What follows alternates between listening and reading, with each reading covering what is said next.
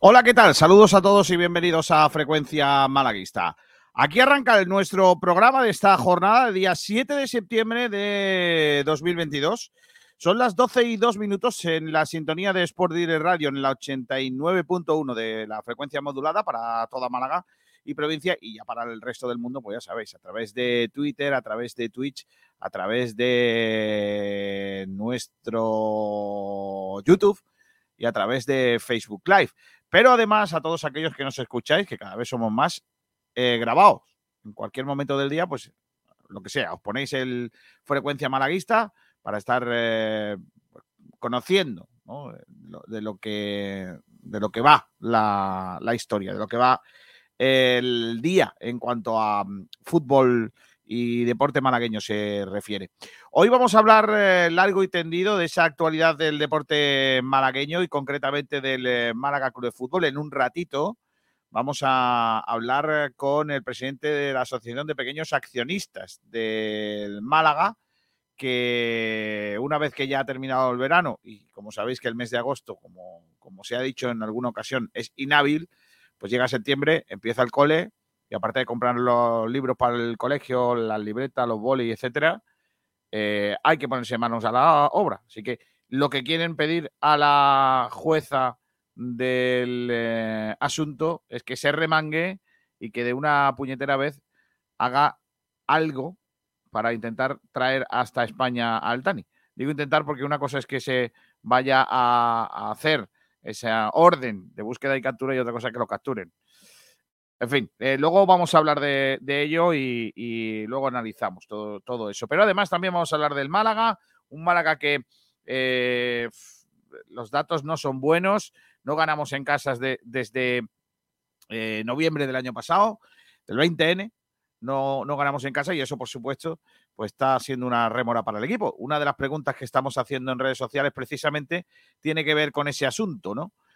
Mm, ¿Qué le pasa al Málaga en casa? ¿Cuáles son los motivos para tener, eh, para que el Málaga esté como, está en casa, ¿no? Que no terminamos de ganar y, somos pues, una sombra, un esperpento de equipo en, un campo, en un estadio que, es de los mejores en cuanto a, presencia de público, no solo de segunda división, sino también de primera algo está pasando que nosotros no controlamos y que probablemente tenga más que ver con, con, lo, deportivo que, con otra cosa. Pero lo vamos a analizar en el día de hoy. También vamos a analizar qué pasaría en el caso de que Guede eh, o que el Málaga pierda en, en, Huesca. ¿Sería la tumba de Guede?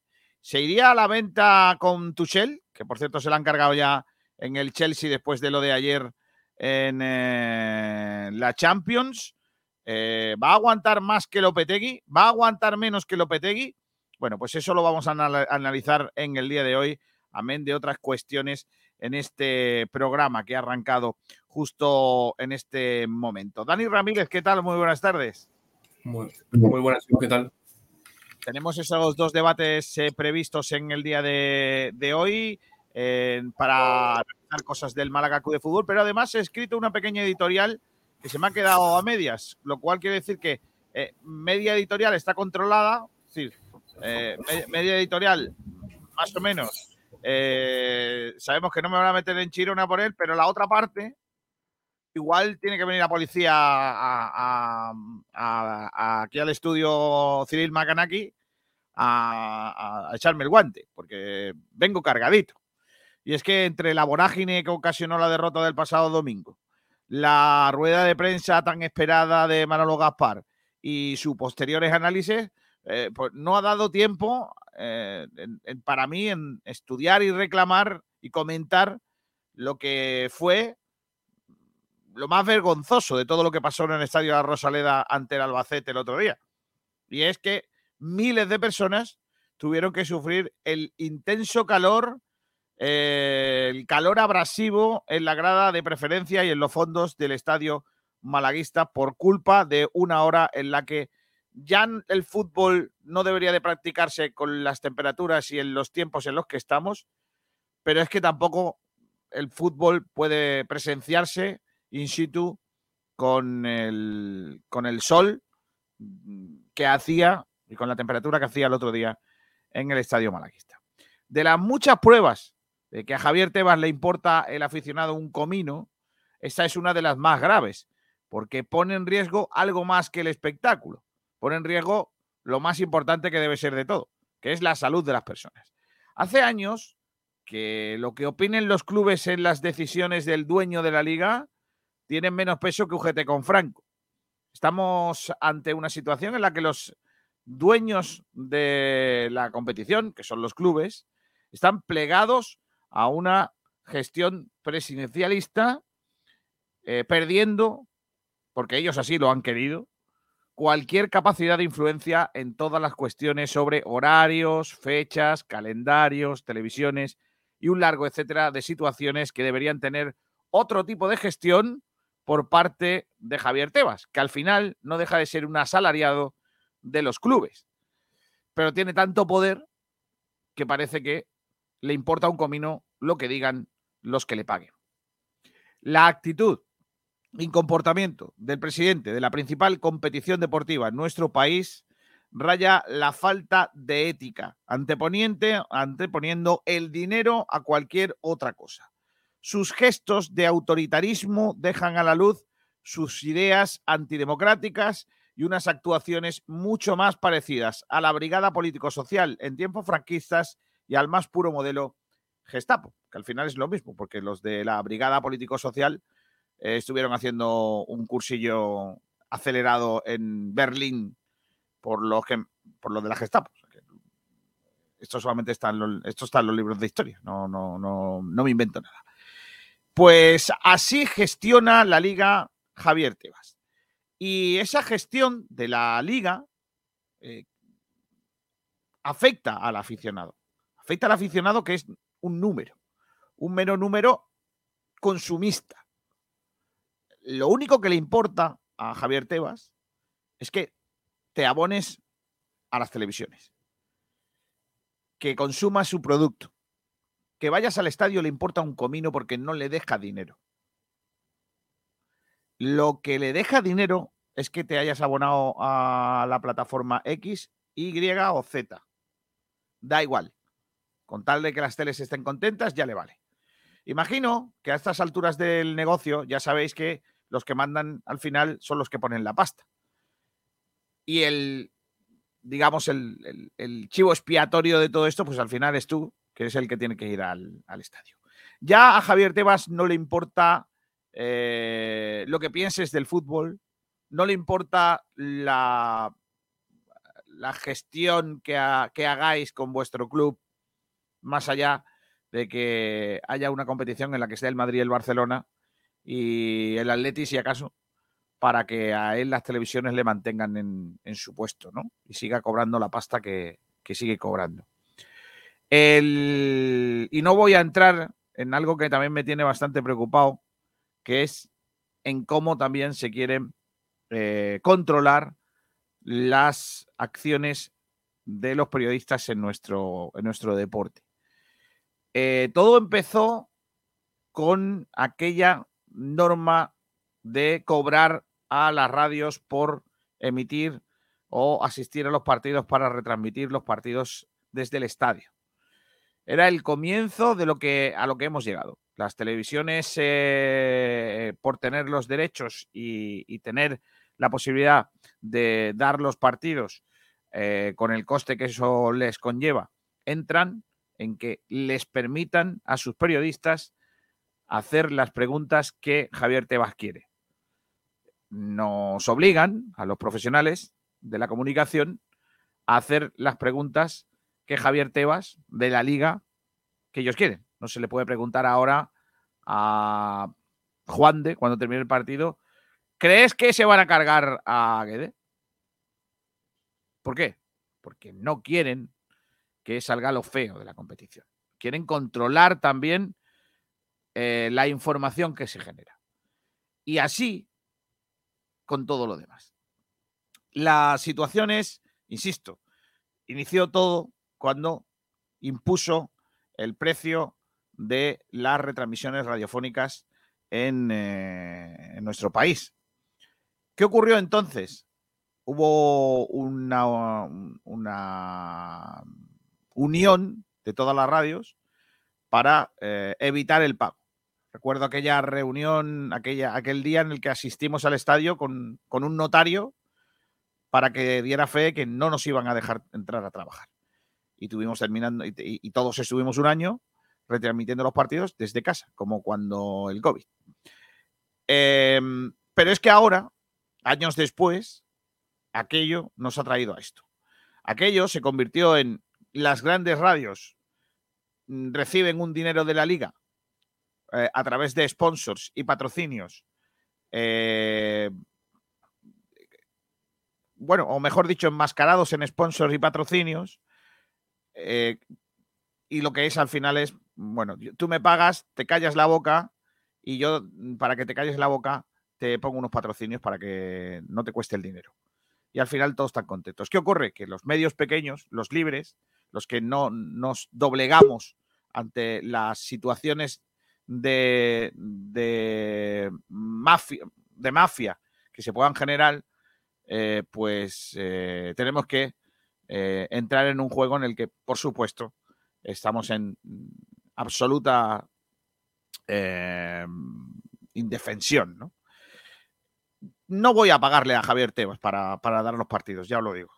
No, no es algo que tengo que, que, tenga en mente ahora mismo. Prefiero, prefiero pagarlo en árboles para que se, se arregle la Sierra Bermeja que, que, pagarle a Javier Tebas un dinero, la verdad. Mientras que se pueda hacer como se está haciendo ahora mismo, pues eh, seguiremos así, no vamos a, doblegarnos ante esta historia.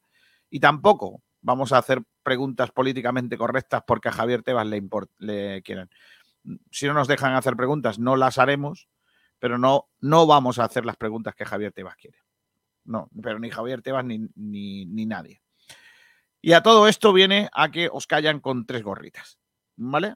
Tres gorritas o una gorrita, ¿eh? Y os aguantáis, es lo que hay. Y lo peor de todo es que, es que luego eh, los clubes no pueden hacer nada. No es que no quieran hacer nada, es que no pueden hacer nada. Porque ya han perdido el poder de, de, ante, ante la gestión absolutamente presidencialista de este señor de, de, Javier Tebas, que me voy a guardar la opinión porque igual nos meten a todos en chironas y sí digo lo que pienso sobre él. Bueno, siento la siento la parrafada, pero es que hoy tenía ganas de contarlo porque no había habido tiempo lunes y, martes de, de, contaros lo que para mí es una auténtica, un auténtico atropello, lo que sufristeis, los que estuvisteis en el campo el otro día en el estadio de Rosaleda. Y, me han contado muchos casos y mucha gente que lo pasó realmente mal y mucha gente que se fue, pero no, no, no a lo mejor en el minuto 80 porque su equipo iba perdiendo, en el minuto 15 de la primera parte. Era insufrible estar allí. Está con nosotros también ya Ignacio Pérez. Hola Ignacio, ¿qué tal? Muy buenas. Hola, ¿qué tal? Muy buenas siento la turra, pero como no hice programa ayer, tengo que compensar. Entonces, claro, claro. Eh, le, le, he dado ahí cuerda a la lengua y ya he estado ahí una, una mijita. Sé que te gustan los temas de hoy, sobre todo uno. Uno me vuelve loco. Sí, ya, ya lo sé. Sí, uno, sé. uno, Sí, uno me pone muy cachondo. Ya sé, ya sé, sí, sí. Yo sé que, yo sé que aquí a cada uno le gusta una cosa. ¿eh? Yo sé que, que, tú, que tú le haces caso a Luis Enrique. Hombre, yo soy muy de Luis Enrique. Claro que sí. Eh, pues enseguida vamos a estar con esos temas, pero antes tenemos que ir con el repaso a la prensa, por ejemplo, comenzando por el Diario Sur, una, una prensa malagueña que hoy se hace eco de, por ejemplo, en el Diario Sur, las palabras de tres ex del Málaga. Salva Ballesta, Alberto Luque y Coque Contreras, los tres veteranos que dicen que la plantilla tiene mimbres y tiene plantilla para ascender el Málaga. Eso lo dicen los tres hombrecillos. También hay un artículo sobre el otro Kevin que amenaza al Málaga. Jugador del Huesca. Eh, más cosas. El Alsur Antequera cierra pretemporada en el ejido eh, esta tarde. Eh, la estrella del Costa del Sol Málaga que ya luce en el Paseo de las Estrellas del Deporte. Las declaraciones de Egin. Cuando conocí la opción de volver a Unicaja, di saltos de alegría que traducido es algo así como.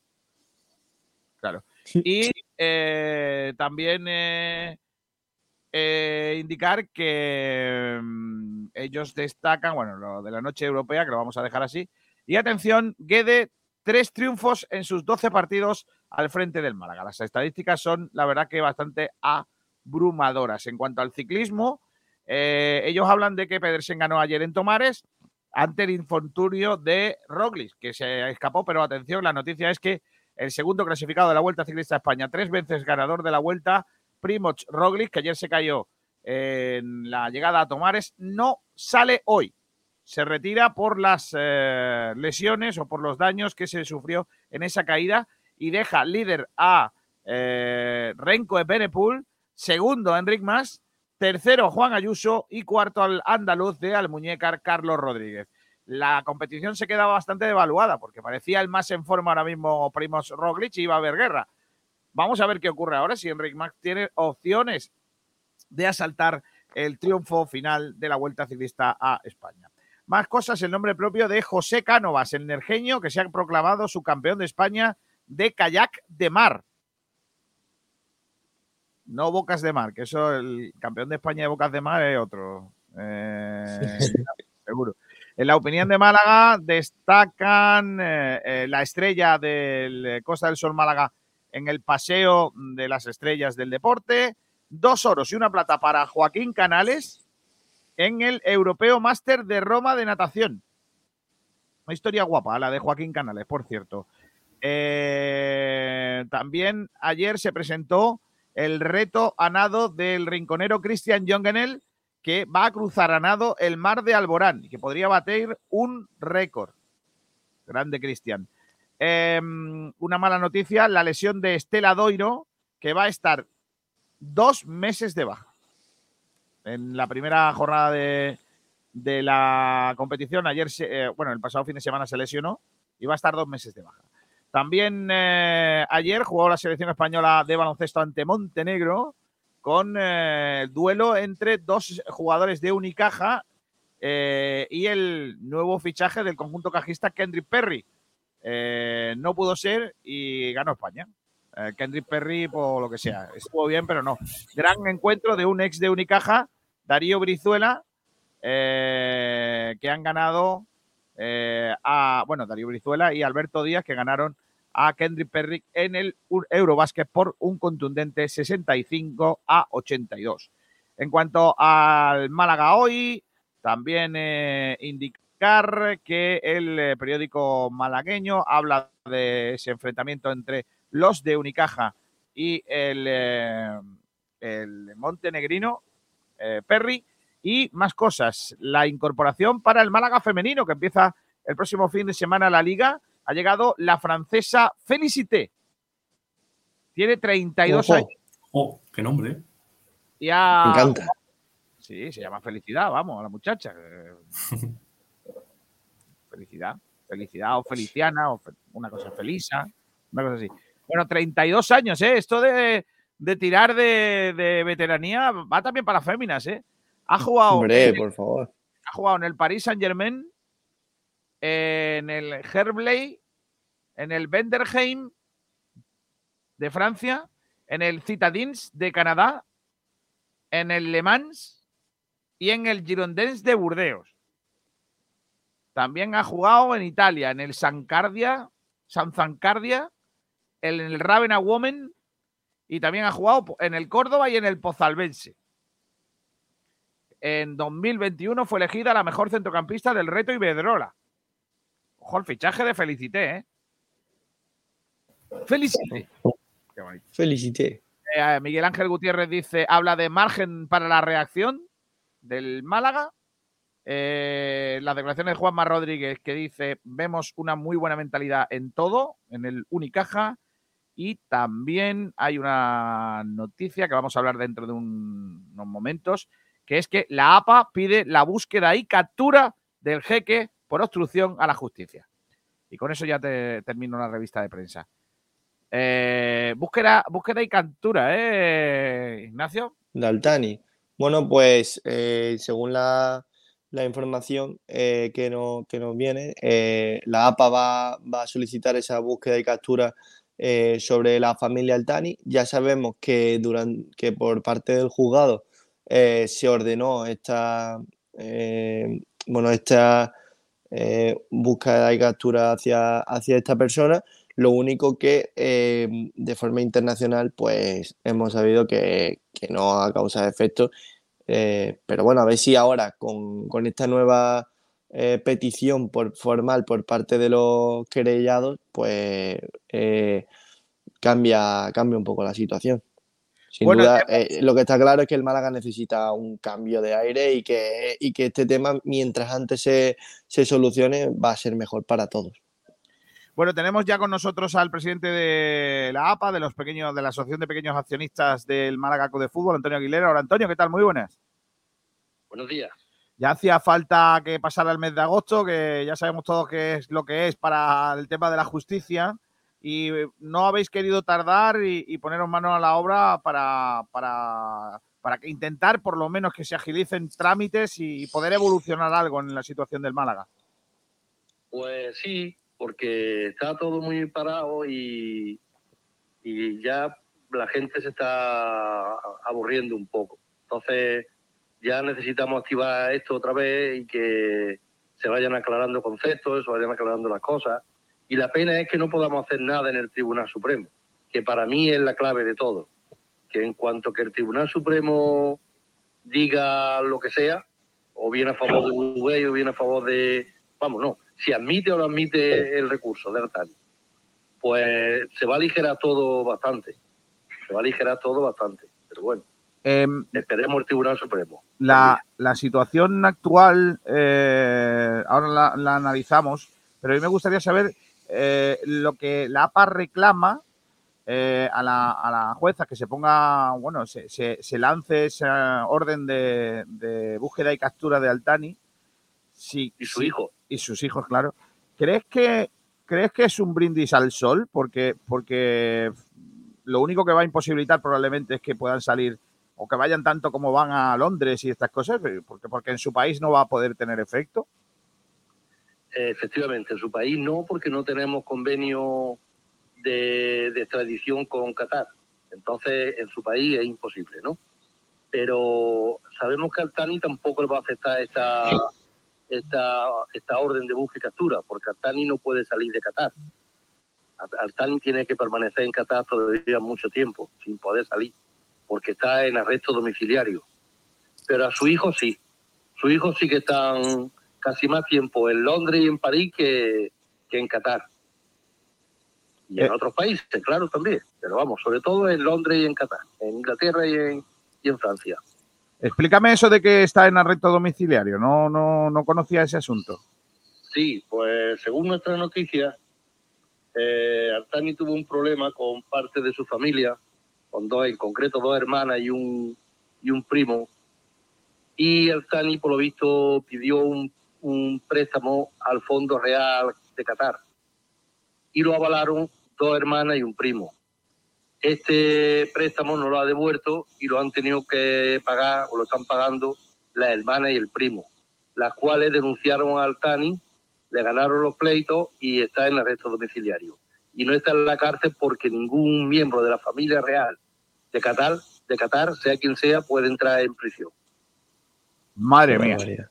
Eh, eh, eh, ¿Crees que, que si pudieran detener a alguno de los hijos, se podría se podría tirar para adelante el proceso judicial o tiene que ser sí o sí Altani el que venga a declarar?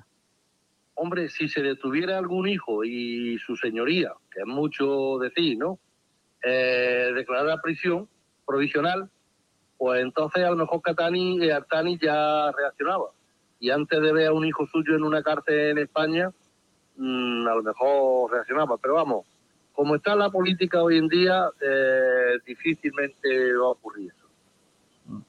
Antonio, em, ¿qué, crees de verdad que, el Málaga eh, puede caer en la, rutina de, que esto se alargue sin día? Es decir, que, que José María Muñoz sea presidente eh, hasta que la jueza así lo quiera porque el proceso se, se alargue, se eternice?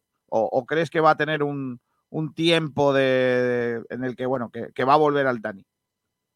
No, no. Altani no va a volver nunca más al Málaga porque eso es imposible. Lo que no sabemos cuánto tiempo va a tardar ya en Altani, va a tardar ya Altani en darse cuenta y vender. Pero que yo creo que va a ser a raíz de que el Tribunal Supremo se manifieste, creemos que Altani va a vender. Pero, pero nadie tiene la certeza de nada hasta que no se hasta que no ocurran los hechos, ¿no? Mm. Porque este hombre es un hombre muy especial y, está empecinado en que el Málaga es de él, que no quiere vender y que no quiere vender. Cuando vea ya que no que no hay no tiene otra solución, pues creemos que va a vender.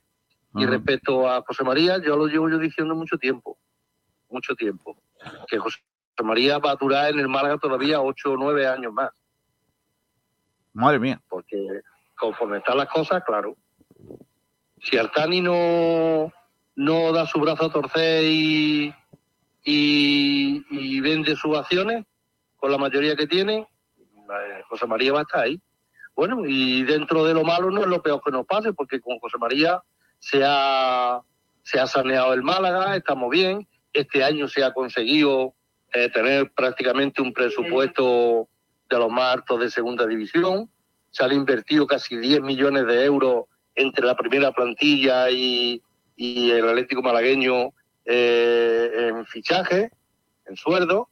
entonces, en fin, 10 millones de euros yo creo que ya es una cantidad respetable. Y lo único es que no que tengamos suerte y que el Málaga pueda hacer una buena campaña, que hasta ahora no la está haciendo. Bueno, en definitiva, Antonio, seguimos estando en manos de, del de Qatar, seguimos estando en manos de, de este, en manos del de Qatar. Correcto. Y, a, ver la jueza si, si puede dictar esa, esa orden de detención y porque, porque hasta ahora no lo ha hecho. Imagino que también en las últimas informaciones previas a las vacaciones de, verano sí que hablaba ¿no? de que la, jueza estaba dispuesta a, seguir con ese con ese, mm, eh, ese vamos a decir que ese plan, ¿no? Porque porque lo necesita, porque que, si no se para el, asunto, si no se va a quedar estancado. Es que a la jueza ya no le queda nada que hacer. La jueza tiene todo eh, la instrucción hecha, solamente a falta de que declare Artani su hijo, y, y, lo único que le queda a la juez es poner a esta familia en busca y captura y cerrar provisionalmente el tema. Ya. Hasta que se pueda solucionar o hasta que el tiempo pase y prescriban todos los delitos que ha cometido posiblemente, posibles delitos que haya cometido, claro. Claro. Y la última pregunta que me gustaría hacerte es, eh, tiene relación con esa, con esa situación también del Tribunal Supremo, eh, que tú decías que podría ser otra solución otra probable solución, porque Altani de alguna vez, de alguna manera vea que, se le han agotado todos los recursos eh, en nuestro país para luchar por lo que él entiende que, que son sus acciones, porque la mitad son para mm, para Blue Bay ¿Confías en, esa, en que esa situación sea un poco la bisagra que, de alguna manera también pueda servir para, eh, no sé, buscar un resquicio de solución? Claro, porque es que ahora mismo, si hay un grupo inversor que se dirija al TANI, ¿qué le compra al TANI? ¿El 96,8% de las acciones del Málaga o el, o el, o el 49? O el 49, no, 50 o 90, o el 50,2, en fin, ¿qué, vende Artani? ¿Qué es lo que vende Artani? Entonces, cuando el Tribunal Supremo se manifieste, pues un grupo inversor ya se dirigirá a él sabiendo lo que, lo que Artani tiene y le ofrecerá dinero por, por el valor de las acciones que tenga Artani. Pero ahora mismo no se sabe qué acciones son las que tiene Artani porque Artani todavía sigue teniendo el 96,8% de las acciones del club, legalmente, hasta que el Tribunal Supremo, hasta que no se termine el tema de Artani Blue Bay, eh, no sabremos cuánto tiene uno y cuánto tiene otro. Ya. Antonio. es eh, provisional. Sí, Antonio, una cosa que se me viene ahora a la cabeza. Eh, en todo este proceso judicial han salido más nombres con, la, con la administración judicial de José María. Eh, nombres propios de gente que ha estado en el club durante la etapa de, Altani, eh, han sido directores generales o que han sido abogados del club, etcétera, etcétera. Eh, ¿Tienes conocimiento, sabes, de alguno de ellos que, de alguna forma puedan, puedan o tengan que estar imputados por, por alguna gestión irregular? Estoy pensando en ahora mismo en, no sé, en Casado, Joffre, todos estos. ¿Tienes conocimiento, tenéis conocimiento de que alguno de ellos tengan que tengan que estar o van a estar imputados de alguna manera? No es que estén imputados. No sé si están imputados en la pieza principal. Están imputados, están todos imputados con mayor o menor delito, mayor o menor implicación. Están imputados. Muy bien, Antonio. Están pues imputados porque la en las resoluciones de la juez le manda a todos ellos, les manda también como imputado, les manda lo que está ocurriendo. Claro. Muy bien, pues Antonio, te agradezco mucho que hayas estado con nosotros, a ver si vamos caminando un poquito hacia adelante y ya si el equipo gana sería la caña. Eso, eso es lo que hace falta. Sí que es verdad. un abrazo fuerte, Antonio, gracias. Igualmente. Hasta luego, adiós. Pues aquí está, los pequeños accionistas una vez más eh, reclamando, pero es que, como habéis podido comprobar, atados de pies y manos no solo los pequeños accionistas, no solo el club, también incluso la, la jueza, ¿no? Aunque yo no sabía eso de que estaba el tío encerrado en su casa.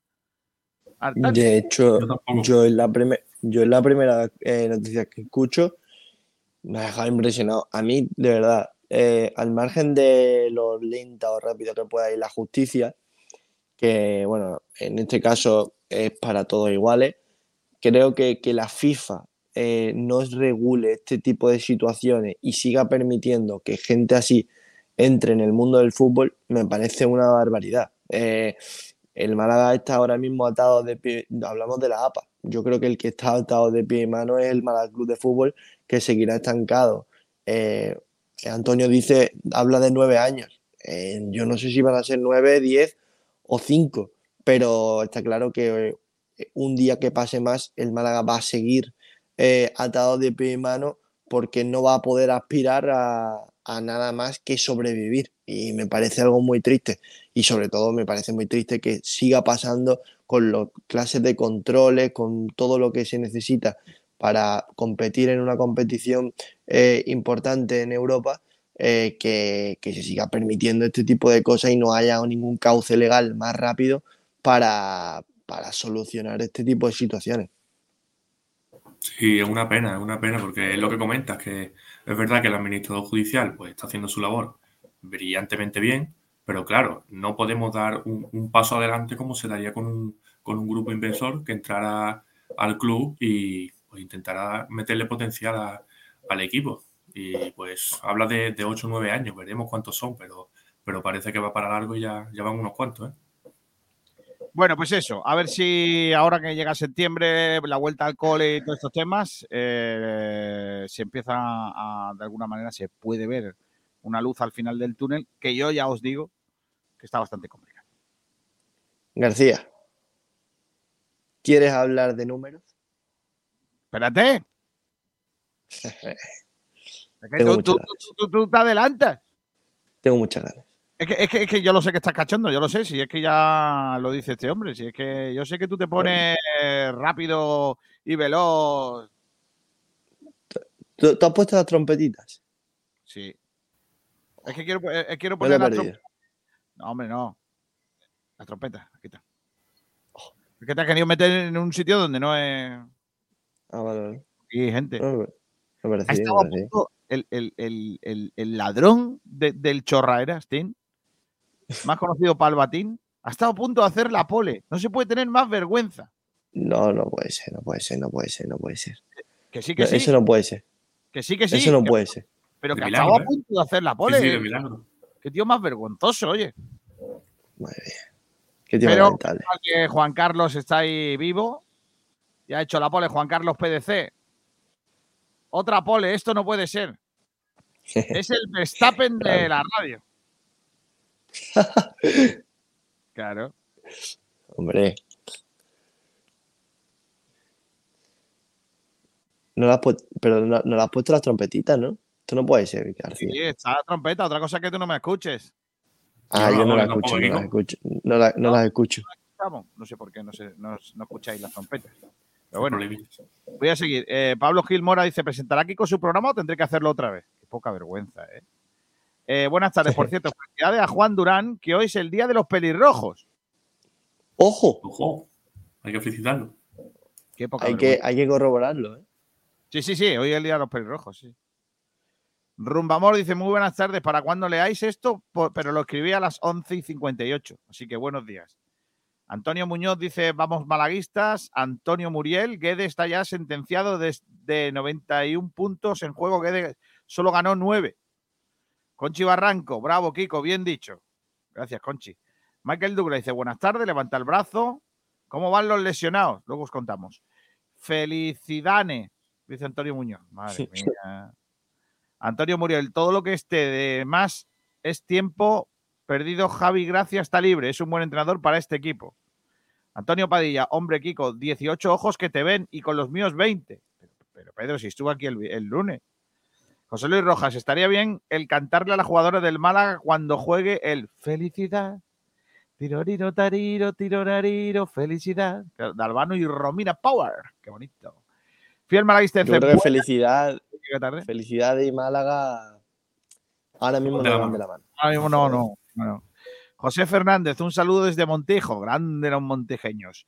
Francisco Rumbamor, no, nos queda el Tani para rato. La solución es estar pendientes en alguna frontera europea para detenerlo. Que la detengan. Pedro Padilla, valiente elemento está hecho Artani.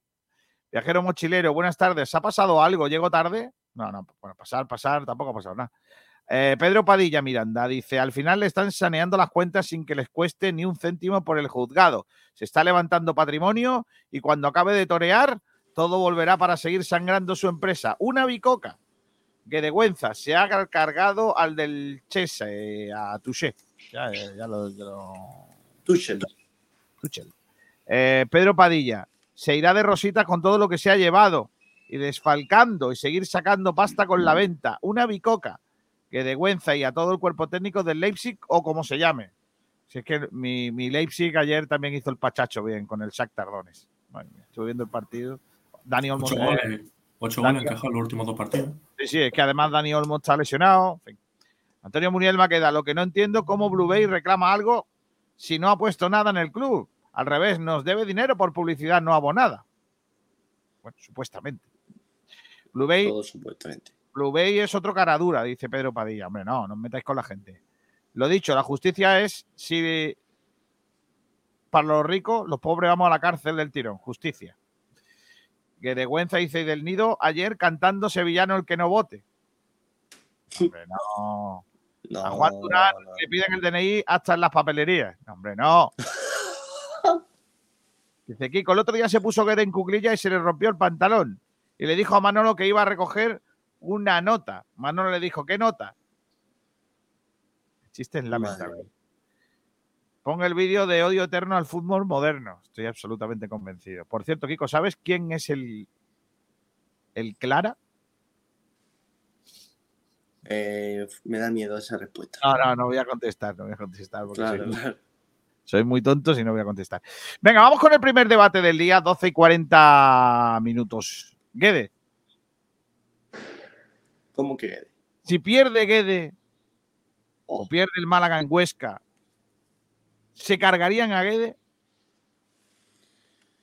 A ver, eh, yo creo que los números están ahí encima de la mesa.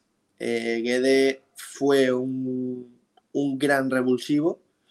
Eh, me parece que para el momento en el que llegó fue posiblemente el entrenador perfecto. Eh, y, eso que los números no fueron eh, extraordinariamente buenos, pero venía a un vestuario que yo creo desde fuera que se percibía que estaba totalmente roto. Eh, logró las dos victorias que tenía que conseguir y lo hizo en plazas muy complicadas como fueron las de Leganés y, Tenerife, pero a raíz de ahí ya el equipo dejó dudas en muchos partidos, sobre todo mostrando una irregularidad que no se puede tener en segunda división y este año en cuatro partidos pues está volviendo a demostrarlo en un equipo que está diseñado o debe estar entre, entre los seis, siete primeros. Yo eh, evidentemente entiendo a aquellos que dicen que es precipitado, que el equipo está, es nuevo, necesita rodaje, pero sinceramente eh, este, eh, este Málaga lo que no puede tener, desgraciadamente, es paciencia, porque los puntos ya empiezan a doler. esto no es pretemporada y no son, no son probaturas. Aquí pierdes un partido y en la jornada 42 te acuerdas de esos dos puntos, tres que perdiste. Y creo que si el equipo no encuentra una reacción, a lo mejor no en, no en Huesca, pero sí que en estos próximos dos partidos fuera de casa, que debe, debe tener eh, y medio fuera del Málaga. También te digo, creo que eh, le viene muy bien tanto a él como al equipo el que venga esta serie de dos partidos seguidos fuera de casa, porque una victoria o, eh, o incluso cuatro puntos de seis y dar una imagen totalmente distinta puede ayudar a calmar las aguas y que el ambiente ante el Villarreal de la Rosaleda sea algo totalmente distinto. Pero evidentemente, si en estos próximos dos partidos el equipo no saca eh, puntos eh, o no da una imagen que creo que debe dar un equipo que debe ser aspirante, eh, Guede debe ir fuera. Yo creo que para que para que echen a Guede en Huesca debe ser una derrota de, las gordas, de las de que deje sensaciones malísimas, peores de las que estamos viendo incluso, pero yo creo que si que si es una derrota que, en la que el Málaga pelea, en la que se ve un Málaga pues, un poco diferente al que estamos viendo, yo creo que sí que le van a mantener hasta el partido de Tenerife, pero yo creo que, si se dan dos derrotas en estos dos próximos partidos bastante complicados, yo creo que al siguiente partido de la Rosaleda no llega a quedar. Yo le doy como, como margen esos dos partidos fuera, que yo creo que le va a venir bien, que sean dos partidos ¡Abogado! ¡Abogado! porque no va a tener a, a la Rosaleda que, pueda volver a pedir ese, ese vete ya. Y por eso creo que, tiene esas dos últimas balas en la, en la recámara. Y veremos si la aprovecha. Yo creo, sinceramente, en mi opinión, habéis escuchado al abogado, ¿no? Sí. Y eso sí se escucha. Estoy intentando arreglarlo para ver si se escucha como debe. ¿Vale? Eh, que no ha escuchado las trompetas, la gente sin trompeta es como el que tiene un tío en granada. ¿Ahora lo habéis escuchado? No. Ah, no, no, Este programa sin trompeta no, no, Bueno, voy a, voy a. Claro, no, no. Le falta algo. Es como, no sé, es como las medidas de Velázquez sin Velázquez en el cuadro. claro. Faltan cosas. No, iba, iba a preguntaros o iba a, mi, opinión sobre este asunto, ¿no? Básicamente. Yo, creo que, el, problema, bajo mi punto de vista, es que eh, mm, yo creo que, mm, es demasiado pronto.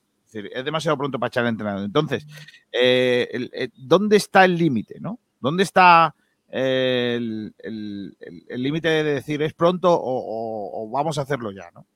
El año pasado, por ejemplo, se, sujetó a José, a, José Alberto, yo creo que, excesivamente. aunque yo personalmente creo que nos equivocamos echándolo, pero creo que se aguantó demasiado. Pero no, no por otra cosa, sino por la dinámica y sobre todo por las cosas que estaban pasando dentro del vestuario. Y creo que Manuel Gaspar las sabía. Lo que pasa es que se las permitía. Eh, lo, lo, de mm, el otro que vino, ¿cómo se llamaba? El que vino lo después. lo de Nacho, lo de Nacho se hizo en el tiempo que había que hacerlo. no, se tardó ni más ni menos. Se hizo, lo que pasa que nunca debió venir. Entonces, eh, y, en, el Málaga son muy dados a aguantar entrenadores, la verdad. Aquí no, no, no, no, no se han echado rápido entrenadores, ni antes de tiempo. Yo creo que en eso creo que, actuamos bien. Excepto el año de Muñiz que se lo tuvieron que cargar antes. Pero bueno, por lo demás, más o menos, bien. Y ahora yo creo que es lo que dice Ramírez, ¿no? El equipo tiene dos partidos fuera y, tiene menos espada de Damocles encima, ¿no? Que es el público. Si, no hay una derrota eh, que sea eh, sonrojante, como la de Las Palmas, por ejemplo, Guede llegará a la Rosaleda de entrenador. Si hay una derrota sonrojante, sea en este primer partido o en el siguiente, Guede no se volverá a sentar en la Rosaleda de entrenador en esta temporada, yo creo. Esa va a ser la clave de, todo. Sí. Pero si, las derrotas, si es que existen, son sonrojantes o no. A ver, eh, muchas veces hablamos de que en tal temporada, en otra, se, se ha tardado demasiado en echar a un entrenador. Yo creo que cuando las sensaciones son tan sumamente malas, tan sumamente adversas, cuando el clima en tu propio estadio es tan adverso, creo que es muy, muy, muy, muy difícil eh, pues eh, dejar esto a un lado, eh, volver a empezar y creo que por eso he dicho que Guede o el club lo positivo que tiene todo esto es que los próximos dos partidos son fuera de casa y que va a tener esa última bala para, para salvarlo. De lo contrario, Guedes no se va a poder volver a sentar en la Rosaleda. Por mucho que los resultados sean sonrojantes o no, yo no, no me imagino a una Rosaleda recibiendo a Pablo Guedes entrenador después de perder dos partidos seguidos fuera de casa. No me lo imagino, no me lo imagino. Eh, yo creo que eh, el, el, club tiene que tomar una decisión y si evidentemente no se saca ningún punto ni en Huesca ni en, ni en cuál es el otro partido que tenemos fuera. Eh, en Tenerife. Ni, en, ni en Tenerife, que va a ir fuera. Eh, por número, por sensaciones, por clima y porque Manolo sabe que si no va a de fuera, el que va fuera va a ser él. Eh, por lo tanto, eh, y encima es lo que decía, eh, muchas veces nos arrepentimos de no haber echado a ciertos entrenadores antes de tiempo. Ahora estamos podríamos ser uno de los primeros equipos en segunda división que cesan a un, a un entrenador, tanto en segunda como en primera, y el abanico de posibilidades es mucho más amplio. No como cuando se echó a José Alberto, que la única opción potable fue la de Nacho y, vimos, vimos cómo, cómo, salió. Por lo tanto, si en estos dos partidos el Málaga no consigue remontar el vuelo, eh, aguantar al entrenador a un partido más en casa con el ambiente que hay, sería pegarte un tiro en el pie y fue precisamente lo que le pasó eh, a Muñiz el día de la Extremadura. Eh, se sabía que ese iba a ser el último partido de Muñiz, se perdió y al, final a, de temporada el Málaga no entró en, en, en, ascenso directo por dos puntos con el Granada, que esos tres puntos posiblemente que se hubiesen ganado eh, contra la Extremadura te hubiese, estado, te hubiese dejado estar ahí. Al fin y al cabo el fútbol son detalles, son sensaciones y si eh, Guede no transmite lo que tiene que transmitir al equipo y a la afición, pues debe ir fuera. Sí, también uno de los, uno de los problemas de, de, este año es que, por ejemplo, el año pasado con lo de José Alberto, pues era un poco el debate de si se tiene que ir o si se tiene que, o si se tiene que quedar, porque no sabíamos realmente si era total, total culpa de él que, que los resultados no funcionaran. Y finalmente, pues, se vio que no, que no era tanto su culpa. Pero es que este año yo creo que estamos casi todos de acuerdo en que Guedes se está equivocando más de la cuenta, en que, en que los grandes problemas del Málaga están viniendo pues en, falta de, preparación táctica por, por, parte del entrenador. Y eso creo que puede ser la, el empuje a, a, mandarlo pues a otro equipo y que venga otro entrenador, porque es lo que digo, en otras temporadas pues se habla de jugadores, pero es que esta temporada el único culpable que, al que está señalando la, la afición está siendo directamente a Guedes y posiblemente con eh, eh, algunas veces le damos una responsabilidad que él no tiene, como la de, por ejemplo, el no tener extremos o el no tener eh, una segunda acción en los laterales, que esa no es culpa de, eh, del entrenador, sino de la planificación deportiva. por eso creo que hay veces que se le dan palos que son inmerecidos porque mira el banquillo y la única opción que tenía el otro día para desequilibrar la balanza era Pablo Hervías o era Aitán, que por cierto ni calentó. Entonces, hay veces que, el, que evidentemente Guede creo que es... Eh, no, no, me gusta hablar de culpable, sino de responsable de lo que le estaba ocurriendo al, al equipo, eh, pero evidentemente no tenemos que atribuirle todas la, todos los aspectos negativos porque no los puede tener. Hay que recordar que el propio entrenador del, eh, de, perdón, el propio director deportivo del Málaga, Manolo Gaspar, el otro día en rueda de prensa, dijo que el responsable de la confección de la plantilla era él. Por eso, no, por eso no, digo. No, por, eso, por, por, eso lo recuerdo yo, por si hay alguien que se le, que se le escape, ¿no? que se le olvide este, este asunto. Eh, ¿Las maneras de ganar deberían influir en la continuidad del entrenador o no? O, o con ganar ya vale. Yo creo que con, Sinceramente, ga- Dale, dale, dale- dale. no, yo creo que con, que con ganar vale, porque, porque estamos en una situación que, que no puntuamos y que Manolo yo no creo que esté deseando cargarse a Guede y, y menos después de una victoria. Yo creo que si ganamos, eh, se gane como se gane, se va a mantener mínimo varias jornadas más. Y, y más en un partido fuera de casa como el que nos viene en campo del Huesca, que es muy complicado. Al fin y al cabo, lo importante ahora es sacar puntos, sea como sea. Eh, y si el Málaga consigue ganar, yo no veo al entrenador, ah, perdón, al director deportivo cesando a Pablo Guedes porque haya jugado mal o bien un partido. Eh, si se gana, pues puede ser un punto de inflexión y a partir de ahí, eh, pues trabajar eh, para lograr conseguir co- resultados de la mano de hacer un buen fútbol. Yo al Málaga ahora mismo no le puedo pedir que juegue eh, como el Barcelona de Guardiola eh, porque no puede hacerlo. Y ahora mismo lo importante es lo importante, sacar puntos eh, como sea, sobre todo en, en estos próximos dos partidos fuera de casa. Y si se gana, evidentemente, pues seguir manteniendo al entrenador, porque en el fútbol lo que manda son los resultados. No, lo que sí está claro es que hemos tardado mucho, pero mucho, ¿eh? En sacar el debate de ¿qué es jugar bien? Claro, Claro, estamos otra vez en el, en el famoso debate, ¿qué es jugar bien? ¿no? Es decir, eh, si aquí lo- el objetivo es ganar, ol- olvidaros de jugar bien, que jugar bien es ganar. Y eso es mi opinión. Otra cosa Claro, es que te guste más o menos cómo conseguirlo. Pero a día de el hoy, otro- el otro día el Málaga, sin ir más lejos, eh, creo que hace una segunda parte, vamos a decir, correcta.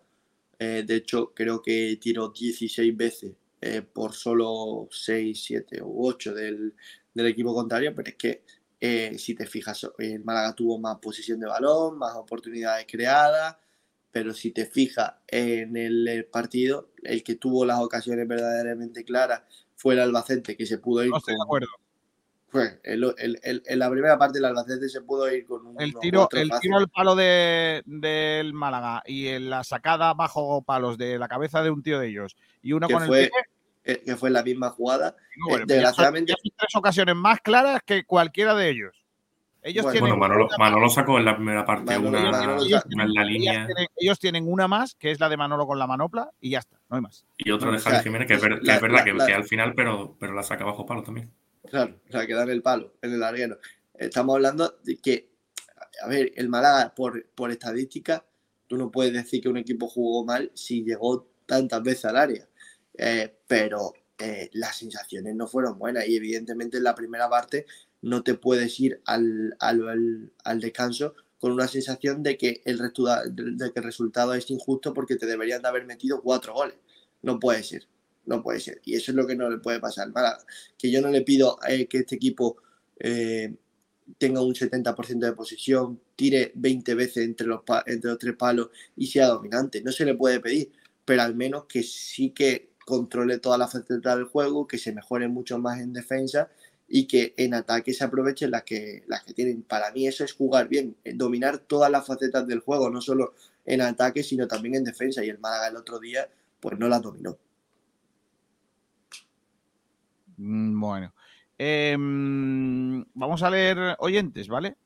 Eh, Vamos. vamos a leer oyentes sobre este eh, momento de- del día que estamos planteando, este debate, eh, qué pasaría en el caso de que el Málaga no ganara en Huesca. Si, si quieres te leo los comentarios de Twitter. Bueno, los tengo ya aquí, eh, Ah, Ignacio. dale, dale, dale, Barbarroja, que hoy será igual su cumpleaños, su santo también, ¿no? Porque santo, como hombre, el día del pelirrojo, Barbarroja será también. Este mes sí, pero si se pierde en Huesca, se empezará a buscar sustituto. Si puntúa, creo que le darán de margen septiembre. Bueno. Eh, José Manuel dice, si yo fuera el- él, me iría y le diría a la afición y a cierta prensa moderna, ahí tenéis el equipo y hacéis una asamblea para elegir el nuevo entrenador. Y para hacer las alineaciones y cuando pasen cuatro partidos sin ganar, os vais y que pase el siguiente. Alejandro Luque dice, creo que sí. Paco eh, Jónez. Ah, muy bien, ese me la comí, muy bien. Eh, la pregunta es, ¿aguantará la afición a Guede este año? Eh, espero que no. Por mí que no llegue a Huesca, dice que lo flipas. Sí, pero el tema de la afición es lo que hemos comentado, que, que ahora vienen dos partidos segui- seguidos fuera en los que no se va a encontrar con, con una Rosaleda llena. Claro, Vale. es que yo creo que llega en el momento perfecto. Eh, por cierto, antes, eh, sacando un poco las estadísticas que vamos a, a comentar en el próximo debate, eh, sale una cosa bastante curiosa y es que eh, a, José Alberto se le echa después del partido contra Ibiza, que el Málaga pierde 0-5, y curiosamente los dos partidos siguientes fueron fuera de casa y curiosamente uno de ellos era en Aragón. Eh, no contra el Zaragoza, sino contra el Huesca, ese no contra el Huesca, sino con el, con el Zaragoza, pero es verdad que a José Alberto se le echó justo después del partido en casa, es decir, no vale porque Guede va a llegar al primer partido de esos dos partidos que va a tener el Málaga como visitante. Bueno, voy a ir con los comentarios en eh, nuestro programa en YouTube. Por ejemplo, Antonio Muriel dice: No se han escuchado las trompetas. Qué gran revulsivo Guedes. Si puntúa en el Amorabieta y la Real Sociedad B, estaríamos en primera RFEP. Ah, que si puntuaba Am- Amorabieta y Real Sociedad B, estaríamos en primera. Sí, si mi abuela tuviese, Ah, eh, no. sería una bicicleta. Es decir, Eh, Fiel Malaguista dice. Perdón, que Albacete también es nuevo y va primero. Boquerón Andaluz dice: No lo van a echar tan fácil. Nos lo comeremos con patatas tres o cuatro partidos más. Víctor de Luis, buenas tardes. Tarde o temprano, más bien temprano, Guede va a ser destituido. El equipo no juega a nada, ni tiene patrón de juego. El Málaga no va a ganar en casa con él. Eh, más cosas, Pedro Padilla. Contra el Huesca no lo creo que lo echen, pero empezará la cuenta atrás de la mina que tiene en sus pies Guede. Una mina, pero no una mina de cobre, de eso. Tiene una mina de que le va a explotar, ¿no? Eh, era la, analogía. Antonio Muriel dice, Kiko, dinos algo de los lesionados. ¿Te estarán algunos para Huesca? Bueno, parece que hay un par de centrales que van a recuperarse, ¿eh? Ahora os lo cuento. Ojo, Antonio Mat- Muñoz, a ver si Guede trabaja defensivamente, porque no encajamos tantos goles en las primeras jornadas desde la temporada 2005 que defendimos. Eh, Antonio Muñoz dice que abogado, eh, que ya sabes. Eh, Antonio, hay más por aquí. Espérate que llega Miguel Almendra con sus comentarios, ¿eh? Que me voy un día y metéis Almendral, ¿eh? De verdad. madre no. mía. Dice, y José Alberto lo echaron por el 0-5, si no hubiese quedado más, si no se hubiese quedado más tiempo. Lleva, el Huesca lleva mala dinámica, dice Miguel Almendral. Si se gana jugando mal, se queda Guede. Y si se pierde jugando bien, se queda Guede. Yo creo que va de- yo creo que en todo caso será ganando o perdiendo. Yo tengo la Mala sensación- dinámica el Huesca. El Huesca viene de ganar 3-0 ante el Ibiza. Eso digo yo. No, pero por si dice Miguel Almendral, si dice Miguel Almendral que está en mala dinámica, es mala dinámica. No, no, no le reches. Eh, si se puede ganar o perder o empatar, pero siempre en cuclillas. Eh, Michael Douglas, si Guede entrenara al Madrid o al Barça, otro gallo cantaría, pero como es el pobre Málaga, Claro, claro. O sea, que no está para el Málaga, pero a lo mejor. O sea, si no está para el Málaga, estaría para el Madrid o el Barcelona. Robert California, feliz miércoles, gran trabajo, equipo. Gracias, Robert. Antonio Muñoz, si Guede en el Madrid, eh, jugando sin bandas con tres centrales, Militao, Rudiger, Alaba, poniendo Nacho Carrilero. Antonio Muñoz, si Guedes quiere al Málaga, que lo demuestre y dimita. Madre mía. No, Víctor pero eso sí, lo Ruiz. tengo, eh, eso sí lo tengo claro, ¿eh? Si a Guedes se le aguanta más tiempo, pero los resultados eh, son adversos, yo creo que Guedes se va. Eh, y él lo ha demostrado en todos los equipos en los que ha estado. Dice Víctor de Luis, qué buen comentario de Dani Ramírez. Gran falta de preparación táctica de Guede. Muy bien, Dani, diste en el clavo. Dani, tiene sus hermanos que entran a saludarle. Claro, no. California de Guede revulsivo, Juan, si no empató con nadie. Hola, me llamo Ignacio.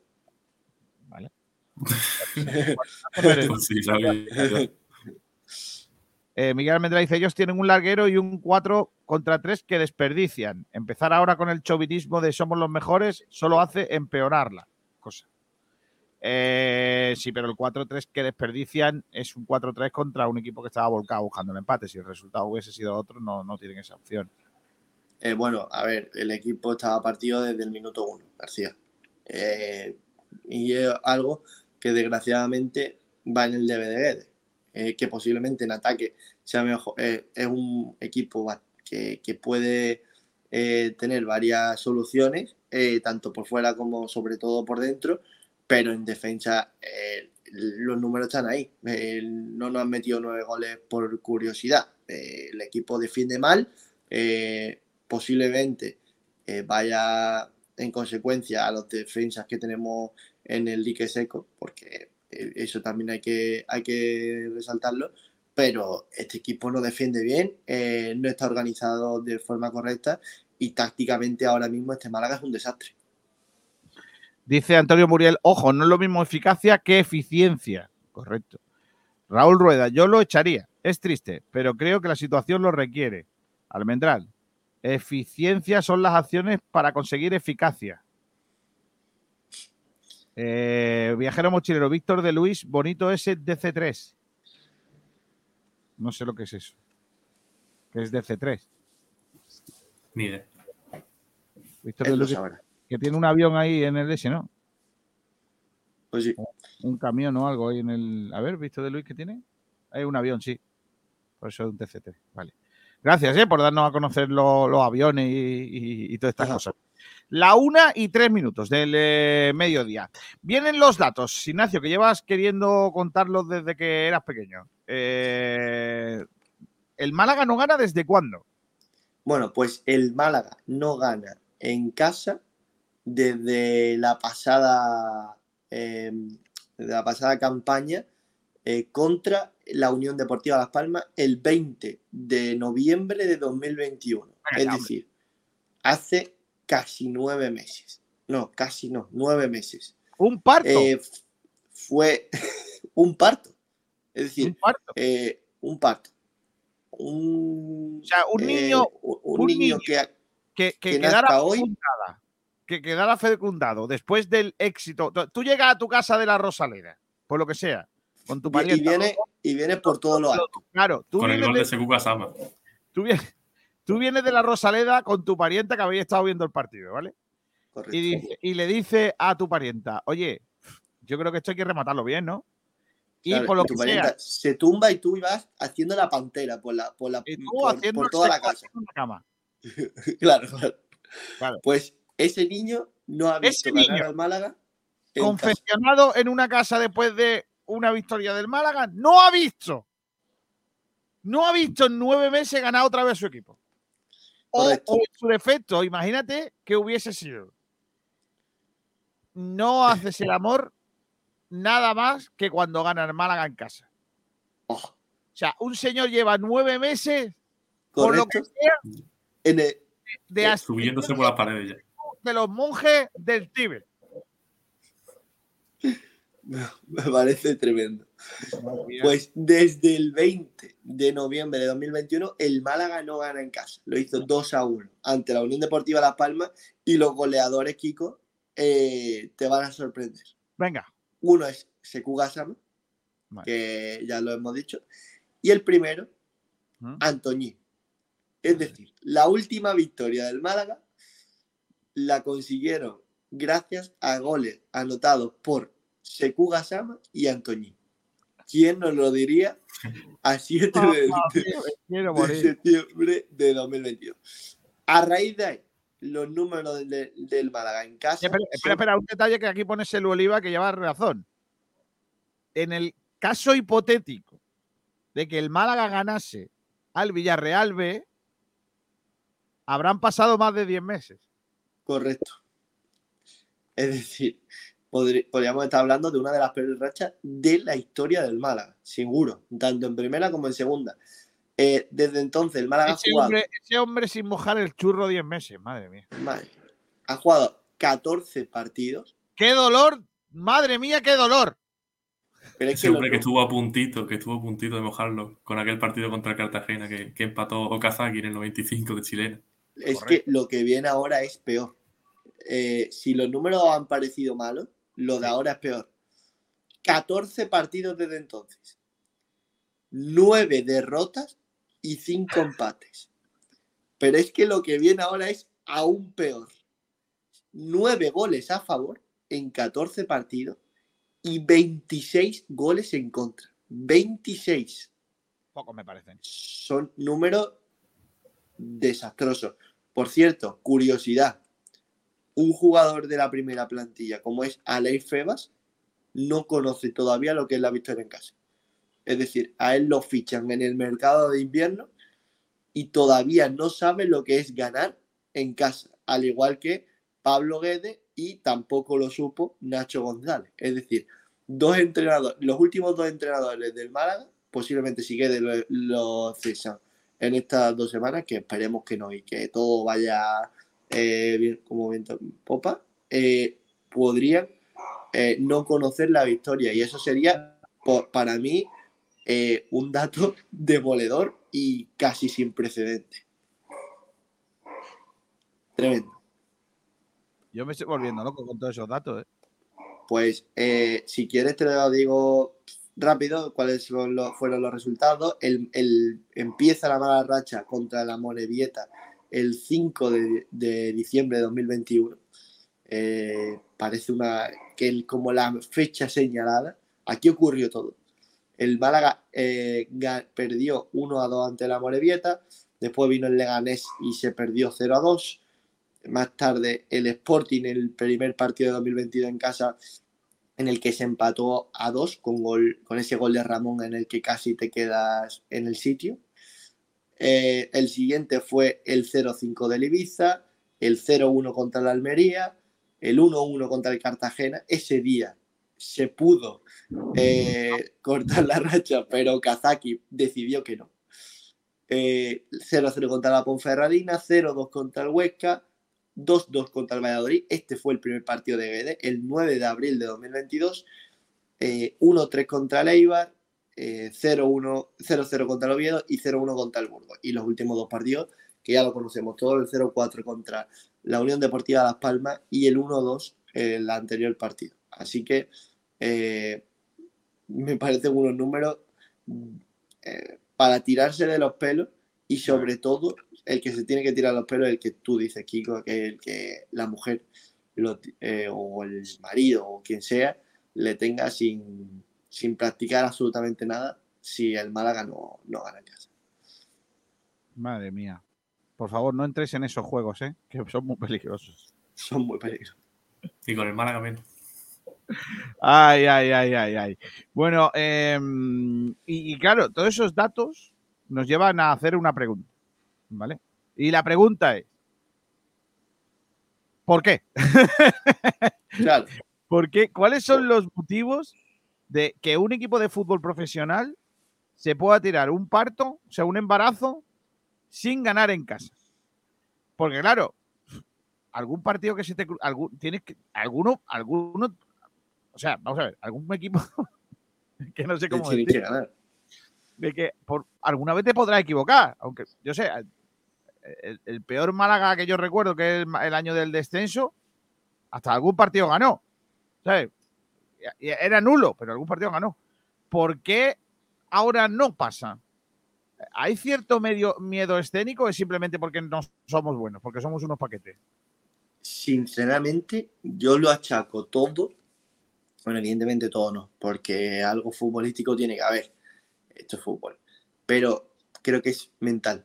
Eh, pero no solo de, los jugadores, sino del clima que se respira la Rosaleda. El otro día el equipo iba, ganando, iba perdiendo 1-2 en el minuto 80 y el silencio que se, o más que el silencio, ese rum rum que había en la Rosaleda era desolador. Eh, eh, todo, o sea, es decir, en, en cualquier otra etapa del Málaga, el equipo va perdiendo 1-2 y encima perdi- eh, que empezase perdiendo 0-2, que, que marcase ese gol eh, tan pronto después de- del segundo, pues poleaba la afición y al menos el equipo se veía lanzando centros desde el minuto 70 hasta el 90. Que después se consigue eso no es otra cosa, pero el ambiente era otro. El otro día y el día de Las Palmas se respiraba a lo mismo que se respiraba la, pasada temporada. Yo lo dije que el día del- de la Unión Deportiva Las Palmas yo ya la había vivido el año pasado contra el. Era el mismo clima de crispación, el mismo. Y yo creo que el otro día Manolo lo, lo dijo muy bien. Llevamos una mochila encima con muchas piedras de la temporada pasada que va a ser muy complicado quitárnosla. Y se está viendo. Yo creo que hasta que no se gane un día eh, de rebote o como sea eh, en casa, esto va a seguir ocurriendo seguro. Yo estoy contigo, Ignacio. Se lo achaco mucho al, tema mental, al tema psicológico, porque lo que decimos, son algunos partidos los que se ha podido ganar, como aquel del Valladolid que, empezamos ganando 2-0, aquel de Okazaki. Es una, es una racha que es complicada de, romper y, mucho de eso es lo que tú has comentado de, la afición, que no, no se respira el mismo ambiente que se, que se respiraba antes de, de que la afición podía ayudar al equipo, porque hay momentos en los que cuando el Málaga va perdiendo, la afición como que se viene abajo porque tenemos los recuerdos de, todos estos meses en los que nunca conseguimos llegar a, esos tres puntos, llegar a, ganar ese partido. Y por eso la afición, yo recuerdo el otro día, durante una jugada entera que en la Rosaleda era un vacío total. O sea, no se escuchaba absolutamente nada. Era, parecía un minuto de silencio, pero, pero en mitad de un partido, en minuto 70 y algo o por ahí. Y eso pues, pues lo trae los resultados y lo trae la mala racha que llevamos. De hecho, eh, mucha gente... Hay, un detalle que se te escapa, o se os escapa, que es que esta plantilla no tiene nada que ver con la del año pasado. Es decir, que sí.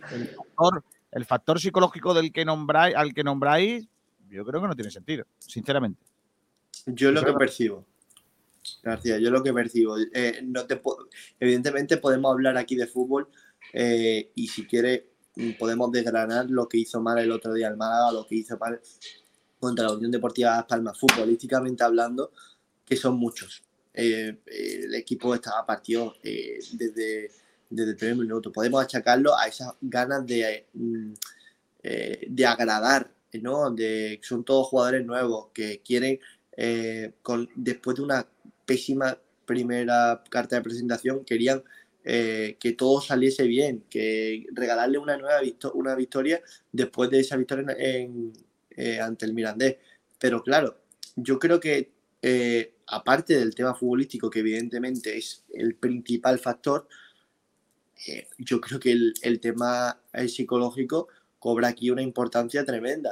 el simple hecho de leer en prensa, de escuchar en radios, de tertulia, lo que se dice por la calle de que el Málaga lleva tanto tiempo sin ganar, a los propios jugadores que no han vivido nada de la temporada pasada, sí que están involucrados en esa burbuja eh, que se crea cada vez que el Málaga juega, juega en la Rosaleda. Por eso hay veces que aquí debatimos, ¿no? De si la afición gana partidos o no. Pues evidentemente eh, yo creo que es un tópico en el fútbol. Una afición eh, no puede ganar un partido por muy buena que sea si los jugadores no la acompañan. Pero sí que... no, vale, no vale, no vale. No, no, no, pero digo, no, no, me niego a pensar que la, que la afición da y quita puntos. Yo eso no, eh, no, no, no, no, por eso lo estoy diciendo. Yo creo que es un tópico y que lo hemos debatido muchas veces. para esa regla de tres, Getafe estaría en segunda RF. Claro, por eso te estoy diciendo, García, que es un tópico. Pero es verdad que en, ciertas, en, cierta, en ciertos momentos ayuda a una cosa o a otra. Habla, muchas veces lo hablamos el día del el año del, del COVID yo creo que ese Málaga, que no jugaba bien, eh, bueno, no bien, no, no jugaba vistoso, sacaba muchas veces puntos, pero posiblemente con la Rosaleda llena, Pellicer hace ciertos cambios y se viene abajo al estadio. Y eso, quiera que no, al futbolista le crea muchas inseguridades en el, terreno de juego. Eh, si él es muy fuerte eh, mentalmente, no, pero yo creo que los últimos jugadores que han pasado por aquí, precisamente de fortaleza mental, tienen poca y muchos vienen por muchas lesiones y demás. Son jugadores que mm, no han estado bien en los últimos años y en el momento en el que algo eh, no le cuadre, pues les puede afectar de lleno. Y creo que por eso estoy achacando eh, al problema que está teniendo el Málaga en gran parte al, al aspecto mental, evidentemente poniendo por delante que lo primero es el tema futbolístico. Bueno, vamos a ver. Eh, dime, mm, Ramírez. Que también con lo que ha comentado Ignacio me parece muy acertado eso de. Porque, por ejemplo, el año pasado con Paulino recordamos esa, esa racha buena de Paulino y después el, la decadencia de, de, Paulino. Y cuando, cuando ocurrió esa decadencia, la Rosaleda, yo recuerdo que, que siempre que entraba Paulino, había ese rum rum de otra vez este jugador que, que, no nos está funcionando y que cada vez que tocaba la pelota como que se, oía algo diferente en el ambiente. Y eso ahora está pasando un, poco, solo llevamos dos partidos, pero está pasando un poco con Gallar, que. Que se fue hasta pitado en, en, su cambio y que cada vez que, que, tocaba el balón el otro día en la Rosaleda ocurría lo mismo que, que, con Paulino y eso mentalmente a algunos jugadores pues le puede afectar. Es que muchas veces eh, no, nos creemos... Que no, tío, que, pero, que, no es un factor mental, tío, de verdad, seamos serios, tío. ¿Qué estaba hablando? Entonces solo de temas futbolísticos en 14 claro, partidos. El año pasado el equipo no, era una banda del Mirlitón y era imposible ganar con ese equipo en casa, hombre, era imposible. Y sobre todo hay una cosa importante, en casa los equipos te obligan a hacer cosas. Y fuera puedes, puedes jugar de otra forma. Entonces, ¿qué, qué ocurría el año pasado y, y, en cierta forma también este? Porque el Málaga tiene que exponer mucho más en casa que fuera. Y, y en casa, pues, eh, los equipos se aprovechan de, de esa exposición a la que tú estás obligado por ser el Málaga, por jugar en casa, etcétera, etcétera. Creo que está ahí una, una clave de la que, que, vosotros habéis olvidado, pero yo creo que es fundamental. En casa tienes que jugar, tienes que proponer, no te puedes encerrar, no, no puedes estar a verlas venir, no puedes jugar a la contra. Y en cambio, pero al final, pero al casa, no, estás, no estás siendo tú. Eh, eh, podemos, por ejemplo, el equipo eh, que a mí me gusta muchas veces ponerlo en, de ejemplo, aprovechando que no está Aranda que se pondría muy pesado si no. Aquí no hay razón Aranda. El Atlético de Madrid, en su campo, juega igual que juega afuera, porque es un equipo que tiene personalidad. Y si es su forma de juego, la demuestra en casa o fuera. Y su afición, por mucho que le guste o no, sabe a lo que va a ir. Eh, esto le pasaba lo mismo a Muñiz. Tú ibas a la Rosaleda y sabías que el Málaga no iba a proponer juego, pero es el fútbol al que sabe, al que sabe jugar el Málaga. Te puede gustar más o menos, eh, te puede ser más vistoso o no, pero es a lo que y, y es, son entrenadores que no te van a engañar nunca. Y a mí el hecho de jugar en casa y tener que proponer, si tú no sabes proponer, que por cierto el Málaga tiene jugadores para ello, no lo hagas. Eh, no, no intentes agradar porque no lo vas a conseguir. Eh, un, equipo que no tiene eh, esas capacidades de sacar el balón desde atrás, de hacer con, jugadas combinadas, de jugar por dentro, por fuera. Si no tiene esas cualidades, cuando lo intenta, es un equipo aún más vulnerable de lo que ya es. Entonces, sería engañarnos a nosotros propios, a nosotros mismos. Posiblemente al Málaga le pase eso, pero entonces es un problema de personalidad tremendo por parte del equipo y, por supuesto, del entrenador que el que hace jugar hacia el. Yo no creo que sea un tema de personalidad, creo que es más un tema de obligatoriedad eh, a, a la hora de exponer y que el Málaga, sobre todo, este año está por ver todavía, pero los años anteriores, con, con Nacho, por supuesto, no, y, y, con la plantilla que teníamos el año pasado, no. Y, y lo del tema de, de, creo, sinceramente, que es un, un tema que, que va, que, que, nos vamos, que vamos a solucionar y no es solo mental. Creo que es un factor más porque todo lo mental influye en el juego, en el deporte en general, pero creo que, que, pensar que es un tema mental únicamente, creo que nos equivocaríamos. Pero, no, en gran parte, en gran parte es un tema futbolístico, pero yo creo que el tema mental también influye. O sea, no hemos ido mucho a lo mental porque como que hemos dado por hecho que, que lo futbolístico está claro que, que, es el tema importante. Pero yo creo que un porcentaje bueno se lo lleva también el tema mental. Yo creo que, a ver, si, si es lo que te he dicho antes, García, eh, si queremos poner eh, una, eh, queremos darle una explicación futbolística, podemos eh, analizar los partidos del Málaga de los 14 que, ha, que no ha ganado en la casa y analizar en cada uno de ellos por qué no consiguió ganar. Eh, pues evidentemente, pero yo creo que es lo que dice Dani, el aspecto mental juega un, eh, un papel importantísimo y yo estoy seguro, yo estoy contigo en lo que dice. Eh, yo creo que este equipo, en cuanto le entre la pelotita en dos o tres partidos seguidos, va a ir para arriba porque tiene jugadores muy, muy buenos para ello. Pero eso es tema mental. Eh, que entre la pelota o no, eh, primero es eh, parte suerte, pero después te va a crear una fortaleza mental que tenía el, el Málaga de José Alberto el año pasado en casa. Eh, el equipo de José Alberto eh, es el mismo que tú estás diciendo que no tenía calidad ninguna y que era imposible ganarle a otro.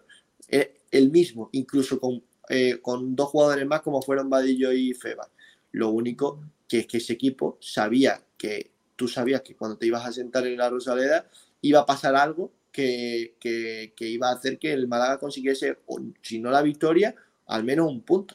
Entonces yo creo, yo por eso le achaco todo eso al tema mental.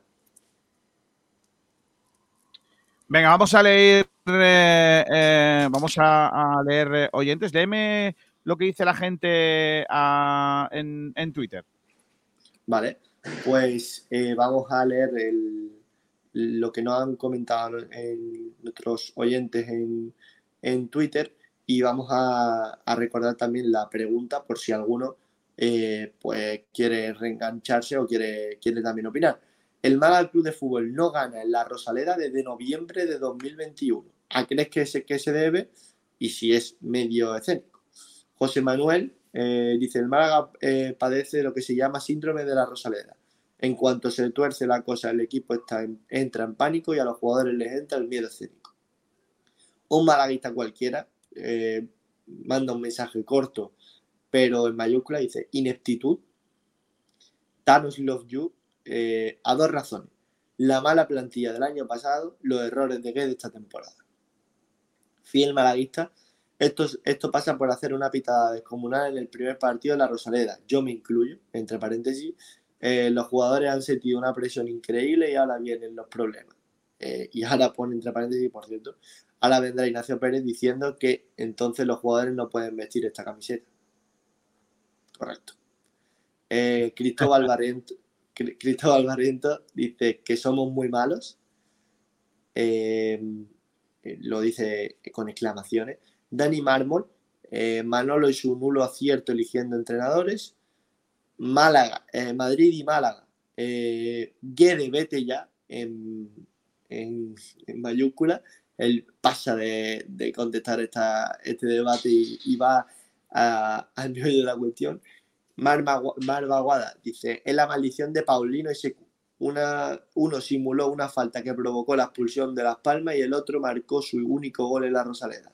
Hay que fichar al eh, hechicero de Pogba para romper el maleficio. Y por último, Fran Ruiz, que es un mensaje totalmente out of context que dice a Juan de. Es decir, el Málaga no gana en casa por Juan de. Bueno, Yo lo veo bien. O sea, por poner, por poner, por buscar culpables que, De no quede. no tiene más. ¿Por qué Miguel Almendral no tiene pelo? Por Juan de. Claro, correcto. Siempre, siempre hay alguien. A partir de, a partir de ahora, ¿por qué? Por Juan. Correcto. Cosas que dice Pedro Padilla, por ejemplo. Ignacio tiene toda la razón hoy. Me está gustando él y Almendral. Creo que me estoy pasando al lado oscuro. No te lo recomiendo, Pedro. Eh, Velo, eh, Fellowway, se venden billetes para la Javineta. Estás a tiempo de sumarte a la vuelta de don Javier Gracia Manolín. Eh, de de exposición, dice Viajero Mochilero, que nos ha explicado lo del avión, del DC3. Eh, Boquerón Andaluz se jugó con uno más y se jugó de pena. El día que el. No, eh, no el otro día que, que ganamos con unos más, ¿no? Eh, no, el, imagino que será el día de, de Las Palmas, que el- a la Unión Deportiva Las Palmas le expulsaron a un jugador estando el Málaga 1-0, nos empataron y al final marcamos de los últimos minutos con gol de Siku. Pero el Málaga jugó un partido muy, muy, muy pobre. Dice Selu Oliva, si ganamos a Villarreal B habrán pasado 10 meses. Boquerón Andaluz, me acuerdo del año pasado que una, una le dijo al novio, si gana el Málaga hoy...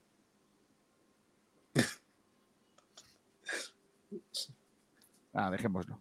Viajero mochilero, tan solo hay una racha peor, la de Sergio Ramírez. Madre mía, madre mía. Ojo, ojo, La última victoria del Málaga es el 15 del 5 del 22 en Tenerife. Jugamos fuera. La última victoria fue fuera. Sí, pero no fue en Tenerife, fue en Miranda de Ebro. Se lo ha recordado Y por aquí. No, y, la, y última historia del Málaga fue, no fue en Tenerife, fue en Andúa el otro día. Claro, claro, claro, que fue en Miranda de Sí. Ebro. sí lo sé yo. Pedro Padilla, hombre, los que son malaguistas del Madrid o del Barça mojan más veces. Eso También es verdad. Correcto. Marva Guada, ganamos en Miranda, Almendral, Carotangos y Milongas. Chavarría, el último gol que marcó, jugaba en el Málaga en el campo de los Baños del Carmen. Madre mía. Ser Oliva. Febas no conoce la victoria en la Rosaleda, eso también lo hemos dicho nosotros. Dice Viajero Mochilero, tirarse de los pelos, eso a Manuel Gaspar no le pasa. Marva Guada, por, por mí no me hubiera ganado, ya estaría que de- no, aunque hubiera ganado, ya estaría que de fuera. Eh, Almendral Boquerón Andaluz ya te vale. Lo de, lo de Sergio, ¿no? Eh, Miguel Almendral. No, Ignacio, lo que ocurre en la grada es reflejo de lo que hay en el campo. Tú puedes animar o querer la victoria, que si Guede vuelve a poner a Genaro Víctor Olmo, la derrota volverá a asomar. Dice aquí Antonio Muriel, pero si la mayoría de los jugadores son otros, qué pánico escénico, ni leches. La culpa son de los entrenadores tan malos que tenemos desde noviembre hasta hoy. Fellows, creo que el problema en casa no es mochila del año pasado, solo tienes que volver a escuchar los aficionados de la previa de Las Palmas. Eh, casi Sí. en un 90% de la culpa desde el planteamiento del partido. Hemos pasado del proyecto, no el proyecto, al planteamiento táctico sin planteamiento. Dice Fellows 91. Eh, Pedro Padilla, según Kiko, el equipo de la temporada pasada era una banda. Por estas fechas iba como un tiro. Entonces, es que este entrenador es peor que José Alberto. Su defensa de Guedes se cae. Correcto. Eh, Ignacio, José Antonio Zaragoza. Todo lo que se ampara hacia ti, voy a decir correcto. Algo de sí, dale, que sí, que ahora hablamos. Francisco Javier Gutiérrez. Hay aspectos mentales que condicionan esta situación. Eso no se puede negar, pero considero que son más determinantes los futbolísticos. Táctica, elección del 11 para explicar esto. Relax Energy. Es nuevo, ¿eh? Primera mitad, la liga pasada era una olla a presión y a partir de ahí se ha convertido en un silencio abrumador. Obvio que la afición influye psicológicamente. Tangos y milongas, Sergio no la mete ni pagándole al árbitro. No, no, no, no, no. no. Eh, no le digas pobre Sergio que no está.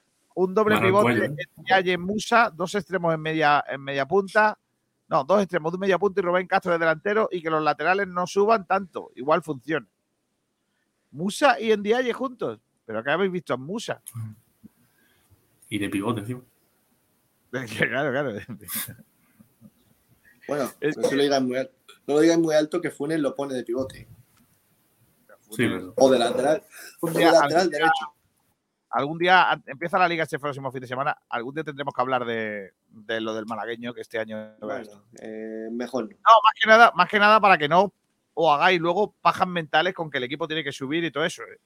Vale, Joder, bueno, vamos, por, no, por favor, no empecemos, no empezamos con el mismo debate de todos los años. No, si no es por el mismo. No, si no me refiero al mismo debate, es, es que mm, te cuento. eh, eh, es que el equipo, el equipo está hecho de retales totales. O sea, es que no, no, no hay más. Que no, no, Gracias, gracias al director de la academia, imagino. no es por gracia. No, se trata del plan del club ahora mismo. Están en otra cosa y el filial es lo que es. Claro. Dice el fiel malaguista, Ignacio está en su prime. que es prime? En su mejor pico momento. más alto. Su mejor momento. Lo sé. Eh, José Luis Rojas, pues yo creo que el problema es que hemos fichado a muchos jugadores que comen pescado echándole limón. Correcto. Eso Otro de los problemas que hay que, que hay que checarle. Por ejemplo, Avioneto. Avioneto, como el otro día estuvo mal porque seguramente te hizo caso a ti, eh, se fue con Scassi a tomarse eh, unos espetos y le echó limón. O sea, es decir, eh, no puede ser, no puede ser. Avioneto está cada vez más en la, li- en la lista negra de todos. Avioneto y cabeza, ¿eh? Buenos nombres han salido de esas entrevistas. No, está, está bien que en no, cada no, no. banda tengamos a un avioneto y a un pepino. Claro. Eh, mm, hoy él ha vuelto el equipo a entrenar, Ojo, porque ayer fue de día de descanso. Y, mm, y, lógicamente, pues, noticias. ¿qué? Dame buenas noticias, por favor.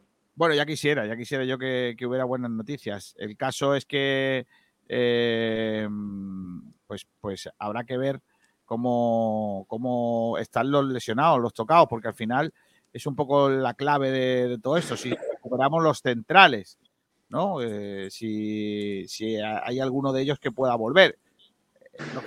Uno de ellos, uno de esos es Andrés Caro, que no tiene pinta, ese problema en el talón. Y luego los otros, los que estaban más tocados. Por cierto, ya os cuento que acaba de empezar el partido de España. A la una y media juega España en el Eurobásquet ante Turquía. Tenemos que ganar a los porepelos con. Va a arrancar el partido. Ahí tienen a Chedi y Osman. Ahí está. Que, que va a empezar el partido. Que mm, tenemos que, que ganar a, a los Chowarma Team eh, para ser primeros de grupo. Sí, porque creo que estamos clasificados ya matemáticamente. No como primero, Pues- pero sí clasificados pues- matemáticamente. Pues Kiko, te voy a dar una buena noticia. Ha vuelto un hombre no es, eh, no es eh, central, pero sí en medio centro, y es Luis Muñoz. Luis Muñoz ha sido la novedad en la vuelta de los entrenamientos del Málaga eh, esta mañana. Es el único futbolista que estaba, de los que estaban lesionados, que se ha ejercitado eh, para, para el partido contra, contra Huesca. Por lo tanto, eh, siguen en el dique seco tanto Burgos como Agustinza como Ramallo. Eh, el que sí está es Andrés Caro. Andrés Caro sí que, que está, al igual que lo estuvo en la última, eh, los últimos entrenamientos de la pasada, de la pasada semana. Así que parece que Luis va a llegar y, perdón, eh, Andrés Caro posiblemente entre, no imagino que no en, la en, el, en el 11, pero sí que podría estar en, en la convocatoria. Así que bueno, se va vaciando esa, esa enfermería con un jugador que debe ser capital para, para este Málaga como Luis Muñoz.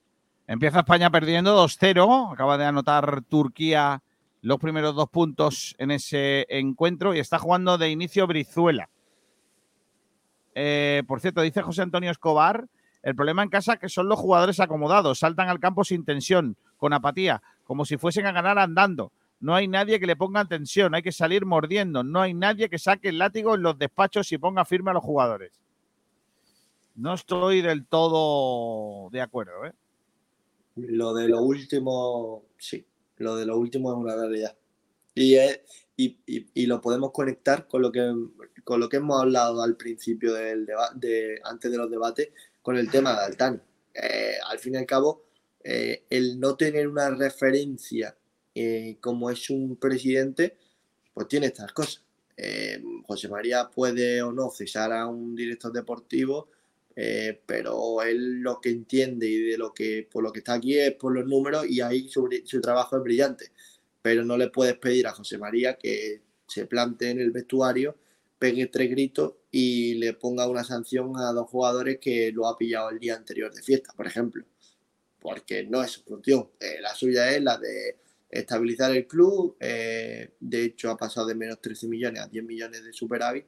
Entonces, ahí es un trabajo brillante. Pero la no presencia de un presidente creo que se nota y evidentemente uno de estos debes que tiene el Málaga, Club de Fútbol, y que ojalá eh, se solucione rápido. Mm. Por cierto, el que lo puede hacer es Manolo Gaspar. No me lo creo. ¿Qué queréis? ¿Un Manolo Gaspar entrando en el, eh, en el vestuario como el año pasado? El de ¿os lo habéis ganado y porque tenéis tal? No, no, no, no lo veo. Dice Pedro Padilla, ya que habláis del Atlético Malagueño, ¿creéis que Funes es otro Guede? No lo veo para el Atlético Malagueño desde hace varias temporadas. A mí tampoco me gusta. Yo creo que es el entrenador perfecto para el Atlético Malagueño que tenemos ahora. prefiero no hablar. Tangos y milongas. Cuidado, Ignacio, de hablar de Altani en la parte de la EMI de Málaga. Ahí corres peligro. Encantaría, que es la EMI de Málaga. no sé, pero me encantaría eh, entender este mensaje. Para no pasar por ahí, ¿eh? Pedro Padilla Pues- Miranda, si lo es, y faltaron o se hicieron la piarda en las clases de tácticas. Dice Tango, qué faltada, ¿eres de la EMI? ¿Qué es la EMI, tío? Fiel malaguista, yo creo que el Málaga no gana porque seguían por este programa la, que tan lamentable. Puede ser, ¿eh? Dice, la EMI de Málaga están vetados los camperos. ¿Pero qué es la EMI, tío? Fellowes, por cierto, tengo una duda. ¿Cuándo va a subir al Zúñiga que mete goles y dejamos en el final al que luego quería el Madrid? Ay, madre mía. Sois ahí de lo que no hay, ¿eh? También os lo digo. Bueno, José Luis Roja dice, lo que se fueron todos a comer camperos siguiendo el consejo de Kiko. Pero claro, la culpa va a ser mío. correcto. Dice Tango y Milonga, el problema es la EMI que está en media Málaga. ¿Qué es la EMI, tío, de verdad? Relax Energy, os descubrí hace unos días, Kiko. Vamos, bienvenido, Relax. Me gusta tu nombre porque si nos da un poco de tranquilidad. Sí, sí, Eh, sí. José Luis Rojas, pues yo creo que el problema es que hemos fichado a muchos jugadores que comen pescado. Ah, ese ya lo hemos leído. Hay uno que explica en el chat lo que es la EMI, que dice que Ah, son Emiratos- malagueños independientes. Eso es la EMI. Mira tu malagueño independiente. Madre mía. Ay, Dios mío de mi vida. Está ganando España Turquía 2 a 3 Está ganando el conjunto español.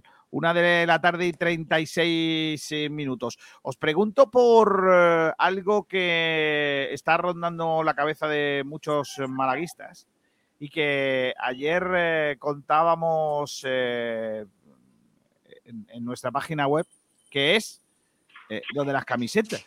Que no hay camisetas.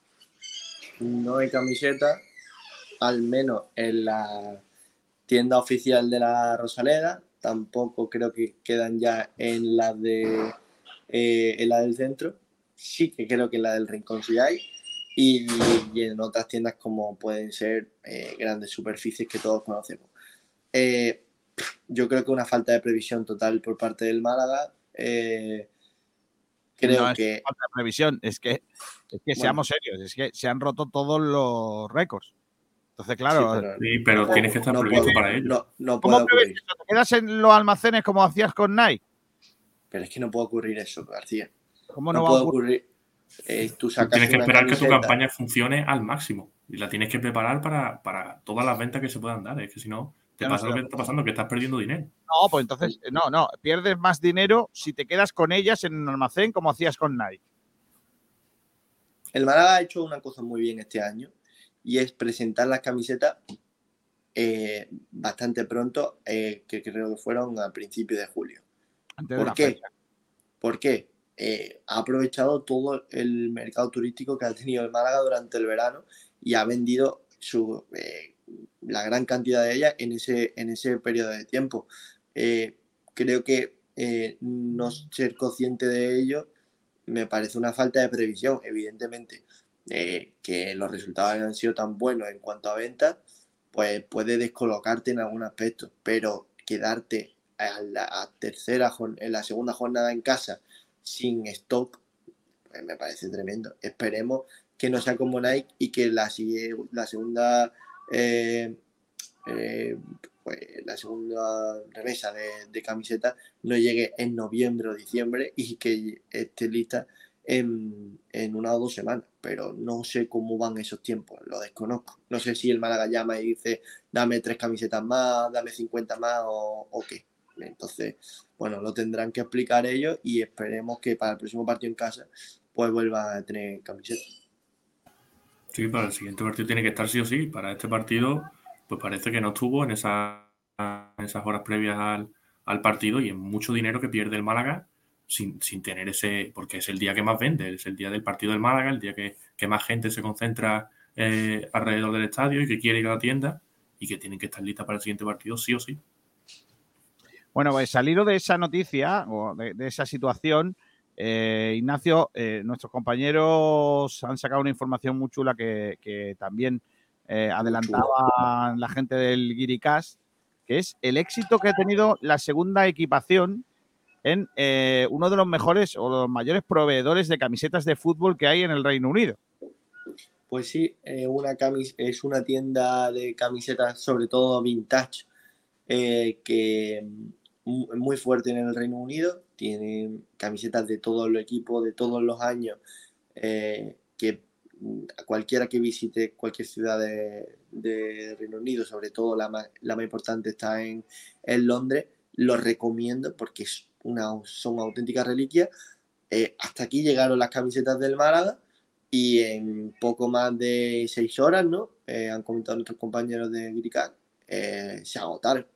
Así que, bueno, pues es una, es una buena, buena noticia, que se dé el Málaga a conocer en el resto de, de Europa y sobre todo, ayer lo leí, hay que aprovechar muchísimo el mercado británico y creo que el Málaga no lo hace. Esas conexiones con el mercado británico, sobre todo en pretemporada, con partidos de su de, de allí de, de la Liga Británica, eh, partidos aquí en Marbella contra ellos. Eso todo es, es, darnos a conocer y el Málaga creo que todavía no lo ha hecho. Posiblemente por falta de medios en estos últimos años con el tema económico, pero Yo- debería de hacerlo.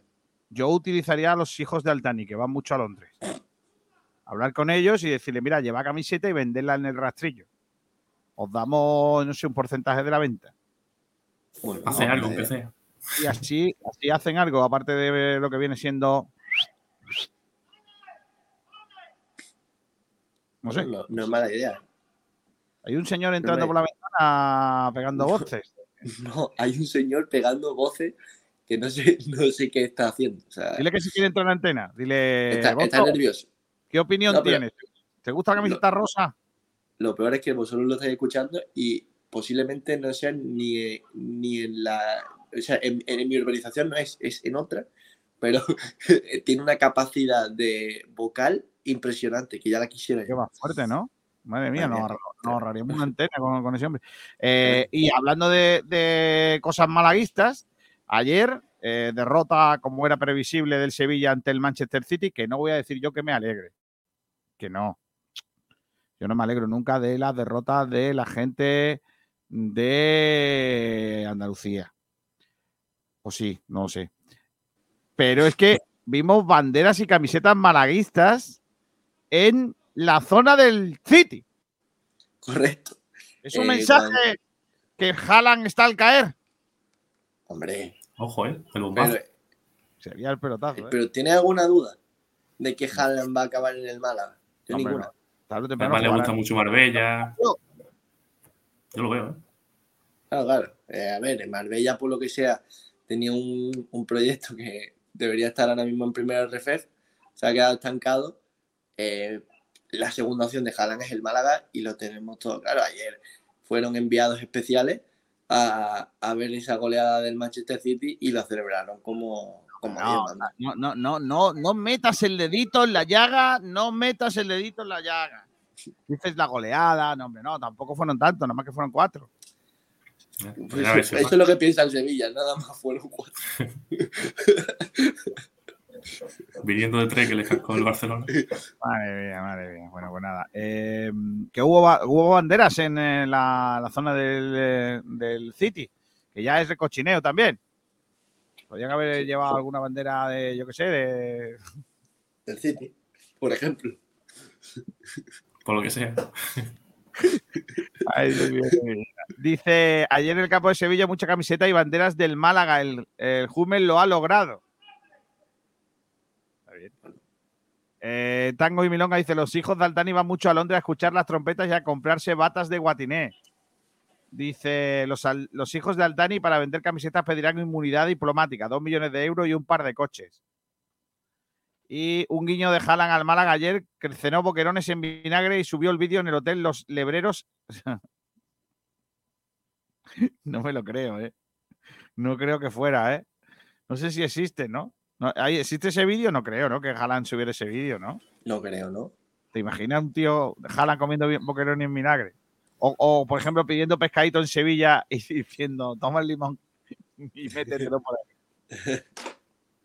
Dice eh, eh, Boquerón Andaluz, y del nido frito por coger su trono de nuevo, dándole a Pepe. Es verdad, he visto una imagen de, co- eh, de del nido contra el presidente de, de Sevilla.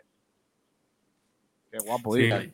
Y con lo que ha Pues comentado de, de Haaland, no ha subido lo de los boquerones en vinagre, pero sí que ha subido un- una foto de, de Joaquín y pone espero que hoy la leyenda esté contenta. Ah, Y ha mencionado a Joaquín. Qué Ojo. Sí, sí. Bueno, bueno, bueno, Haaland es el nuevo padre. Qué tío más grande. Bueno, eh, vamos a ir eh, cerrando la información de. Es verdad que ha puesto una foto de eh, Joaquín en el vestuario. Madre mía. Madre mía, qué tío más grande Haaland, de verdad. ¿eh? Y lo escribe en Hombre. español y todo, ¿eh? Es que ya está aprendiendo. Eh, cada vez se su, la, cultu- la cultura. su, su llegada, su llegada al Málaga es inminente. Pues sí. Bueno, eh, mm, eh, España va perdiendo 15-13 a falta de un minuto 9 segundos para que termine el primer cuarto de este, de este encuentro. Y mm, se- estamos a miércoles y ya viene ya mismo, ¿eh? Ya acerca. Hay gente en los comentarios que ya hace su campito y todo, ¿eh? Sí, mira, Alfonso Ruiz dice que mi campito sería Reina, Juan Fran Juan de Escasi, uy, esa X, Javi Jiménez Ndiaye, Musa, Febas, Jaitán, Luis Muñoz y Rubén Castro. Lo de Endiaye, escrito así me parece tremendo. Eh, de hecho, yo en mi, campito, lo- en mi campito lo voy a escribir así. Cada vez son más gente que confía en el doble pivote Musa ¿eh? Sí. Hombre, por, por cierto, eh, otro que le gustaba mucho eh, Marbella es a Del Nido. Sí, a Laurín. Eh, sí, también. José Luis Rojas desde el Nido no estaba en la cárcel. Y Tango Similonga y Ceisco se ha pasado a la bebida esta fermentada de Sevilla y a veranear en Chipiona. Y Maro Aguada, canastón de Vizuela, efectivamente, pero seguimos perdiendo, 18-15, porque acaban de anotar ellos también otro triple. Que tal, está en cancha Alberto Fernández, ¿eh? acaba de entrar también el otro jugador de, de Unicaja. Ahora os cuento cosas de, de baloncesto, eh, que hay cositas, ¿eh? que hay cositas hay que, que hablar. Canasta de Brizuela y a- en la última, en el último segundo, para poner el 18-17 en el término de la primer, del primer eh, cuarto.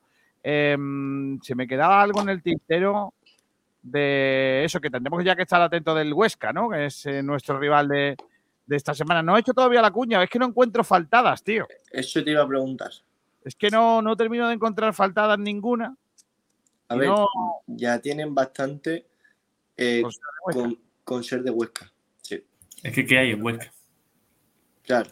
Se puede sacar poco de ahí. Pueden, pueden meter a Petón. he encontrado un vídeo que igual saco de ahí una canción.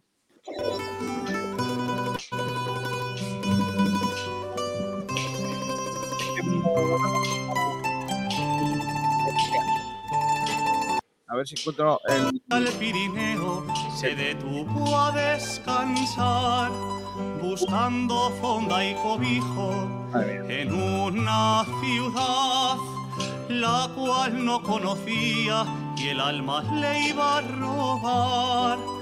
Y al adentrarse en ella, recorriendo sus callejas, que, ¿eh? cautivo por ser bella, bien, acogedora y serena. Preguntó a un viejo sabio por el nombre de- la villa y le contestó cantando al son de esta melodía. Esta es la ciudad de Flor de Aragón, pórtico del Pirineo, San Lorenzo es su patrón. Cuando vayas por el mundo Bueno, no sé si eso valdrá para algo, pero luego eh, ya os adelanto que el domingo, 8 de la tarde, empezamos, porque partido a las 9. Que digo yo, que nos ponen a nosotros a jugar a las 4 de la tarde en Andalucía con el calor que hace y a ellos lo ponen a las 9 de la noche en Huesca. Madre mía, qué poca también vergüenza. te digo, también te digo, en verano en Huesca, por lo que sea, mm, fr- fresquito tampoco hace, ¿eh? Eh, Bueno, García, En verano, en verano por la noche refresca. bueno, por la noche. Más, más seguro. Ya te digo yo que refresca, sí. Pero yo no entiendo a la gente que dijo que pasó calor. Yo pasé. Yo, yo estuve perfectamente. Pues yo estaba En gol alto, en gol alto, el sol en la cara. Eh, si, si no has ido en, toda la, la- en todo el verano a la playa, en un segundo te pusiste moreno. Pues sí. Moreno, Oye, que mañana hacemos el programa desde el Bendita Catalina, ¿eh? Preparaos y además vamos a tener a un exjugador de Unicaja, vamos a tener un programa chulo, ¿eh? Ya os lo adelanto. Mañana hacemos por direct, sí, es festivo en Málaga Capital, pero no en la provincia, así que mañana hacemos eh, nuestro eh, frecuencia malaguista a partir de las eh, 12 desde el Bendita Catalina. A- os digo adiós con la manita a Ignacio Pérez y a Ramírez. Eh, Dani, hasta la próxima. Y me quedo yo Hasta aquí con más cositas, ¿vale? hasta la próxima. García. Un abrazo a todos. Hasta luego, chicos. Eh, más cositas que tienen que ver aquí con la actualidad del eh, deporte malagueño. Comenzamos eh, por el balonmano. El eh, próximo viernes, a partir de las 20 horas, se va a disputar en Málaga el eh, Memorial Feliciano García Recio. A partir de las 20, como digo, en el pabellón Fray Francisco Baños de Los Olivos, del Colegio Los Olivos, el cuadro del TROP va a recibir al caserío Ciudad Real. eh, partido que eh, corresponderá al último partido de pretemporada de la Liga en División de Honor Plata, que arrancará el próximo sábado 17 y en el que ya sabéis que juegan los dos equipos malagueños, el Trops y el Conservas al Sur, un Conservas al Sur que juega partido también hoy de pretemporada. Lo hará en eh, su encuentro el eh, conjunto malagueño esta misma tarde, como decimos, lo, lo, va a hacer preparando ya también esa primera cita del año ante, eh, bueno, en el comienzo, el próximo día 17, de la competición oficial de liga, mientras que, como digo, será este su último partido de preparación antes del comienzo de la liga, en la que va a estar apasionante en la lucha de ambos por estar en la zona alta de la clasificación y buscar el ascenso de categoría. Eso en cuanto al eh, conjunto del eh, baloncesto, perdón, del balonmano. En cuanto al baloncesto, mañana va a haber eh, una cita, o mañana no, el viernes, hay un desayuno de trabajo informativo con los jugadores y el entrenador de Unicaja, de la primera plantilla, a partir de las nueve y media de la mañana en el Hospital Quirón Salud en Málaga tendrá lugar, como digo, en eh, ese lugar. Así lo ha comunicado eh, a los medios de comunicación el, eh, Unicaja, el equipo malaguista, malagueño, mejor dicho, que tiene ahora mismo en cancha en el equipo nacional a dos jugadores. ahora canasta de Darío Brizuela para poner el 23 a 22 en el arranque del segundo cuarto del último partido de la fase de grupos del europeo en donde nos estamos jugando ser primeros de grupo en eh, el em, eh, duelo entre los turcos, en donde está eh, decidirnos, o decidir si somos primero o segundo de la clasificación. Más cosas con respecto al baloncesto, al Unicaja. Ya sabéis que este próximo fin de semana, el domingo, arranca la edición de décimo primera del torneo Costa del Sol que los partidos van a ser televisados por 101 y a través de Andalucía TV. Eh, eh, partidos que mm, serán el día 11, o sea, el domingo a las 8 y media de la tarde, Unicaja Real Madrid, el lunes 8 y media de la tarde, Unicaja Zalguiris y Kaunas, y el martes 8 y media de la tarde, el Real Madrid ante el Zalguiris. Eh, van a tener el partido lugar en el pabellón Fernando Argüelles de Antequera eh, y que, bueno, vamos a ver qué tal los nuestros en ese compromiso que, como digo, tendrá lugar el, eh, en el próximo fin de semana. Y estaremos mm, dando cuenta de lo, de lo que pase en, en, ese, en ese encuentro.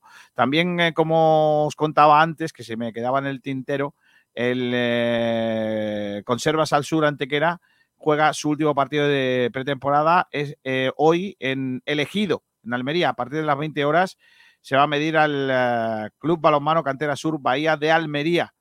Eh, el próximo día 17 de septiembre ya empieza la liga con el enfrentamiento precisamente en derby malagueño ante el Trops derby malagueño para la primera jornada de liga, que ya es puntería, ¿no? Que, todo termine, que todo empiece con ese derby entre los dos equipos malagueños aspirantes a luchar por estar en la zona alta de la clasificación. Eso también en cuanto al, eh, al baloncesto, hablamos también de otro deporte, también hablamos de mm, fútbol femenino, el eh, Málaga que ha dado a conocer el fichaje de Felicité, la francesa, que ha recorrido pues gran parte de, las ligas principales del mundo, con pasado también en la Liga Iberdrola, donde fue considerado la mejor jugador, eh, mejor jugadora del mediocampista, y que mm, anunciar que ya empieza la liga el próximo fin de semana. El domingo jugará el primer partido de liga en el Francisco Romero, el cuadro malagueño, en el debut de las jugadoras de Nacho Pérez en la liga, en eh, el estreno de esta temporada. Ya está España, por cierto, por delante en el marcador, 23 a 25. España con bola, con posesión, falta personal del cuadro turco. Y, mm, y, bueno, buenas noticias. Tenemos también horarios ya de la segunda RFEF para este próximo fin de semana. Al domingo a las once y media de la mañana se juega el Torremolinos Utrera el domingo a las 7 de la tarde los otros dos partidos, el Mancha Real Vélez Club de Fútbol y el Antequera Polideportivo Ejido. Para el, eh, también tenemos los horarios de la tercera división. El sábado a las doce y media del mediodía en San Ignacio se juega el, el palo eh, Huracán Melilla, partido que abre esa competición. El domingo a las 12 del mediodía se juega el Málaga City Marbella y ya el domingo a las eh, 7 de la tarde se juega el Porcuna Atlético Malagueño en el Estadio San Benito de Tierra Jienenses y en el Manuel Azuaga Torre, el Juan Manuel Azuaga, el Torre del Mar, Huetor Tájar, también 7 de la tarde. Son los partidos para esta jornada, tanto en segunda como en eh, tercera RFF, que son las competiciones que arrancan en el próximo, eh, el próximo fin de semana también. En segunda RFF ya llegará la segunda jornada de liga y en la tercera, pues eh, la tercera. Por cierto, que el Antequera ha presentado al que es ya su nuevo director deportivo. Vuelve Abel, que fuera jugador del Málaga, entre otros equipos, y lo va a hacer con en la dirección deportiva del conjunto antequerano eh, para esta temporada. Vamos a escuchar a Y me- Abel eh, en esa Y mi, rueda de mi prensa. decisión eh, a día de hoy de, de volver, de, de unirme al proyecto que siempre he creído en él. Eh, a John, desde que lo conozco, tanto a él como, como a los demás, confío plenamente en ellos y, y bueno, ya sabéis mi, mi amor por este club, que, que es el principal objetivo, ¿no? que el escudo de la Antequera y el club. Y ellos me, me han pedido que vuelva y yo estoy encantado de ayudar en todo lo que pueda porque, porque creo que este club tiene mucho margen de mejora, que está viendo gente muy, muy profesional ahora trabajando en el club y, y podemos hacer cosas grandes, ¿no? Entonces, no, mi motivo no es otro de, de volver, sino de ponerme mano a la obra y, y codo a codo con, con todo el personal del club, tanto entrenador como empleados, y ayudar en, en todo lo que pueda a que el club siga creciendo. Pues ahí estaban las palabras de Y mi- mi decisión, Abel, eh, a eh, día de hoy Aguilar, el, eh, que fuera jugador, entre otros, de la cantera del Málaga, que vuelve a Antequera, en este caso, a ayudar en ese, en ese proyecto en segunda RF. Un minuto para que den las 2 de la tarde. Nosotros vamos a marchar. Se van a quedar ahora con el resto de la programación. Recuerden que mañana sí tenemos programa. Lo haremos desde el Bendita Catalina, que está celebrando, por cierto, las eh, jornadas del Boquerón dentro del proyecto del Ayuntamiento de Rincón de la Victoria. Sed felices, portaos bien. Mañana más. Hasta mañana a todos. Adiós.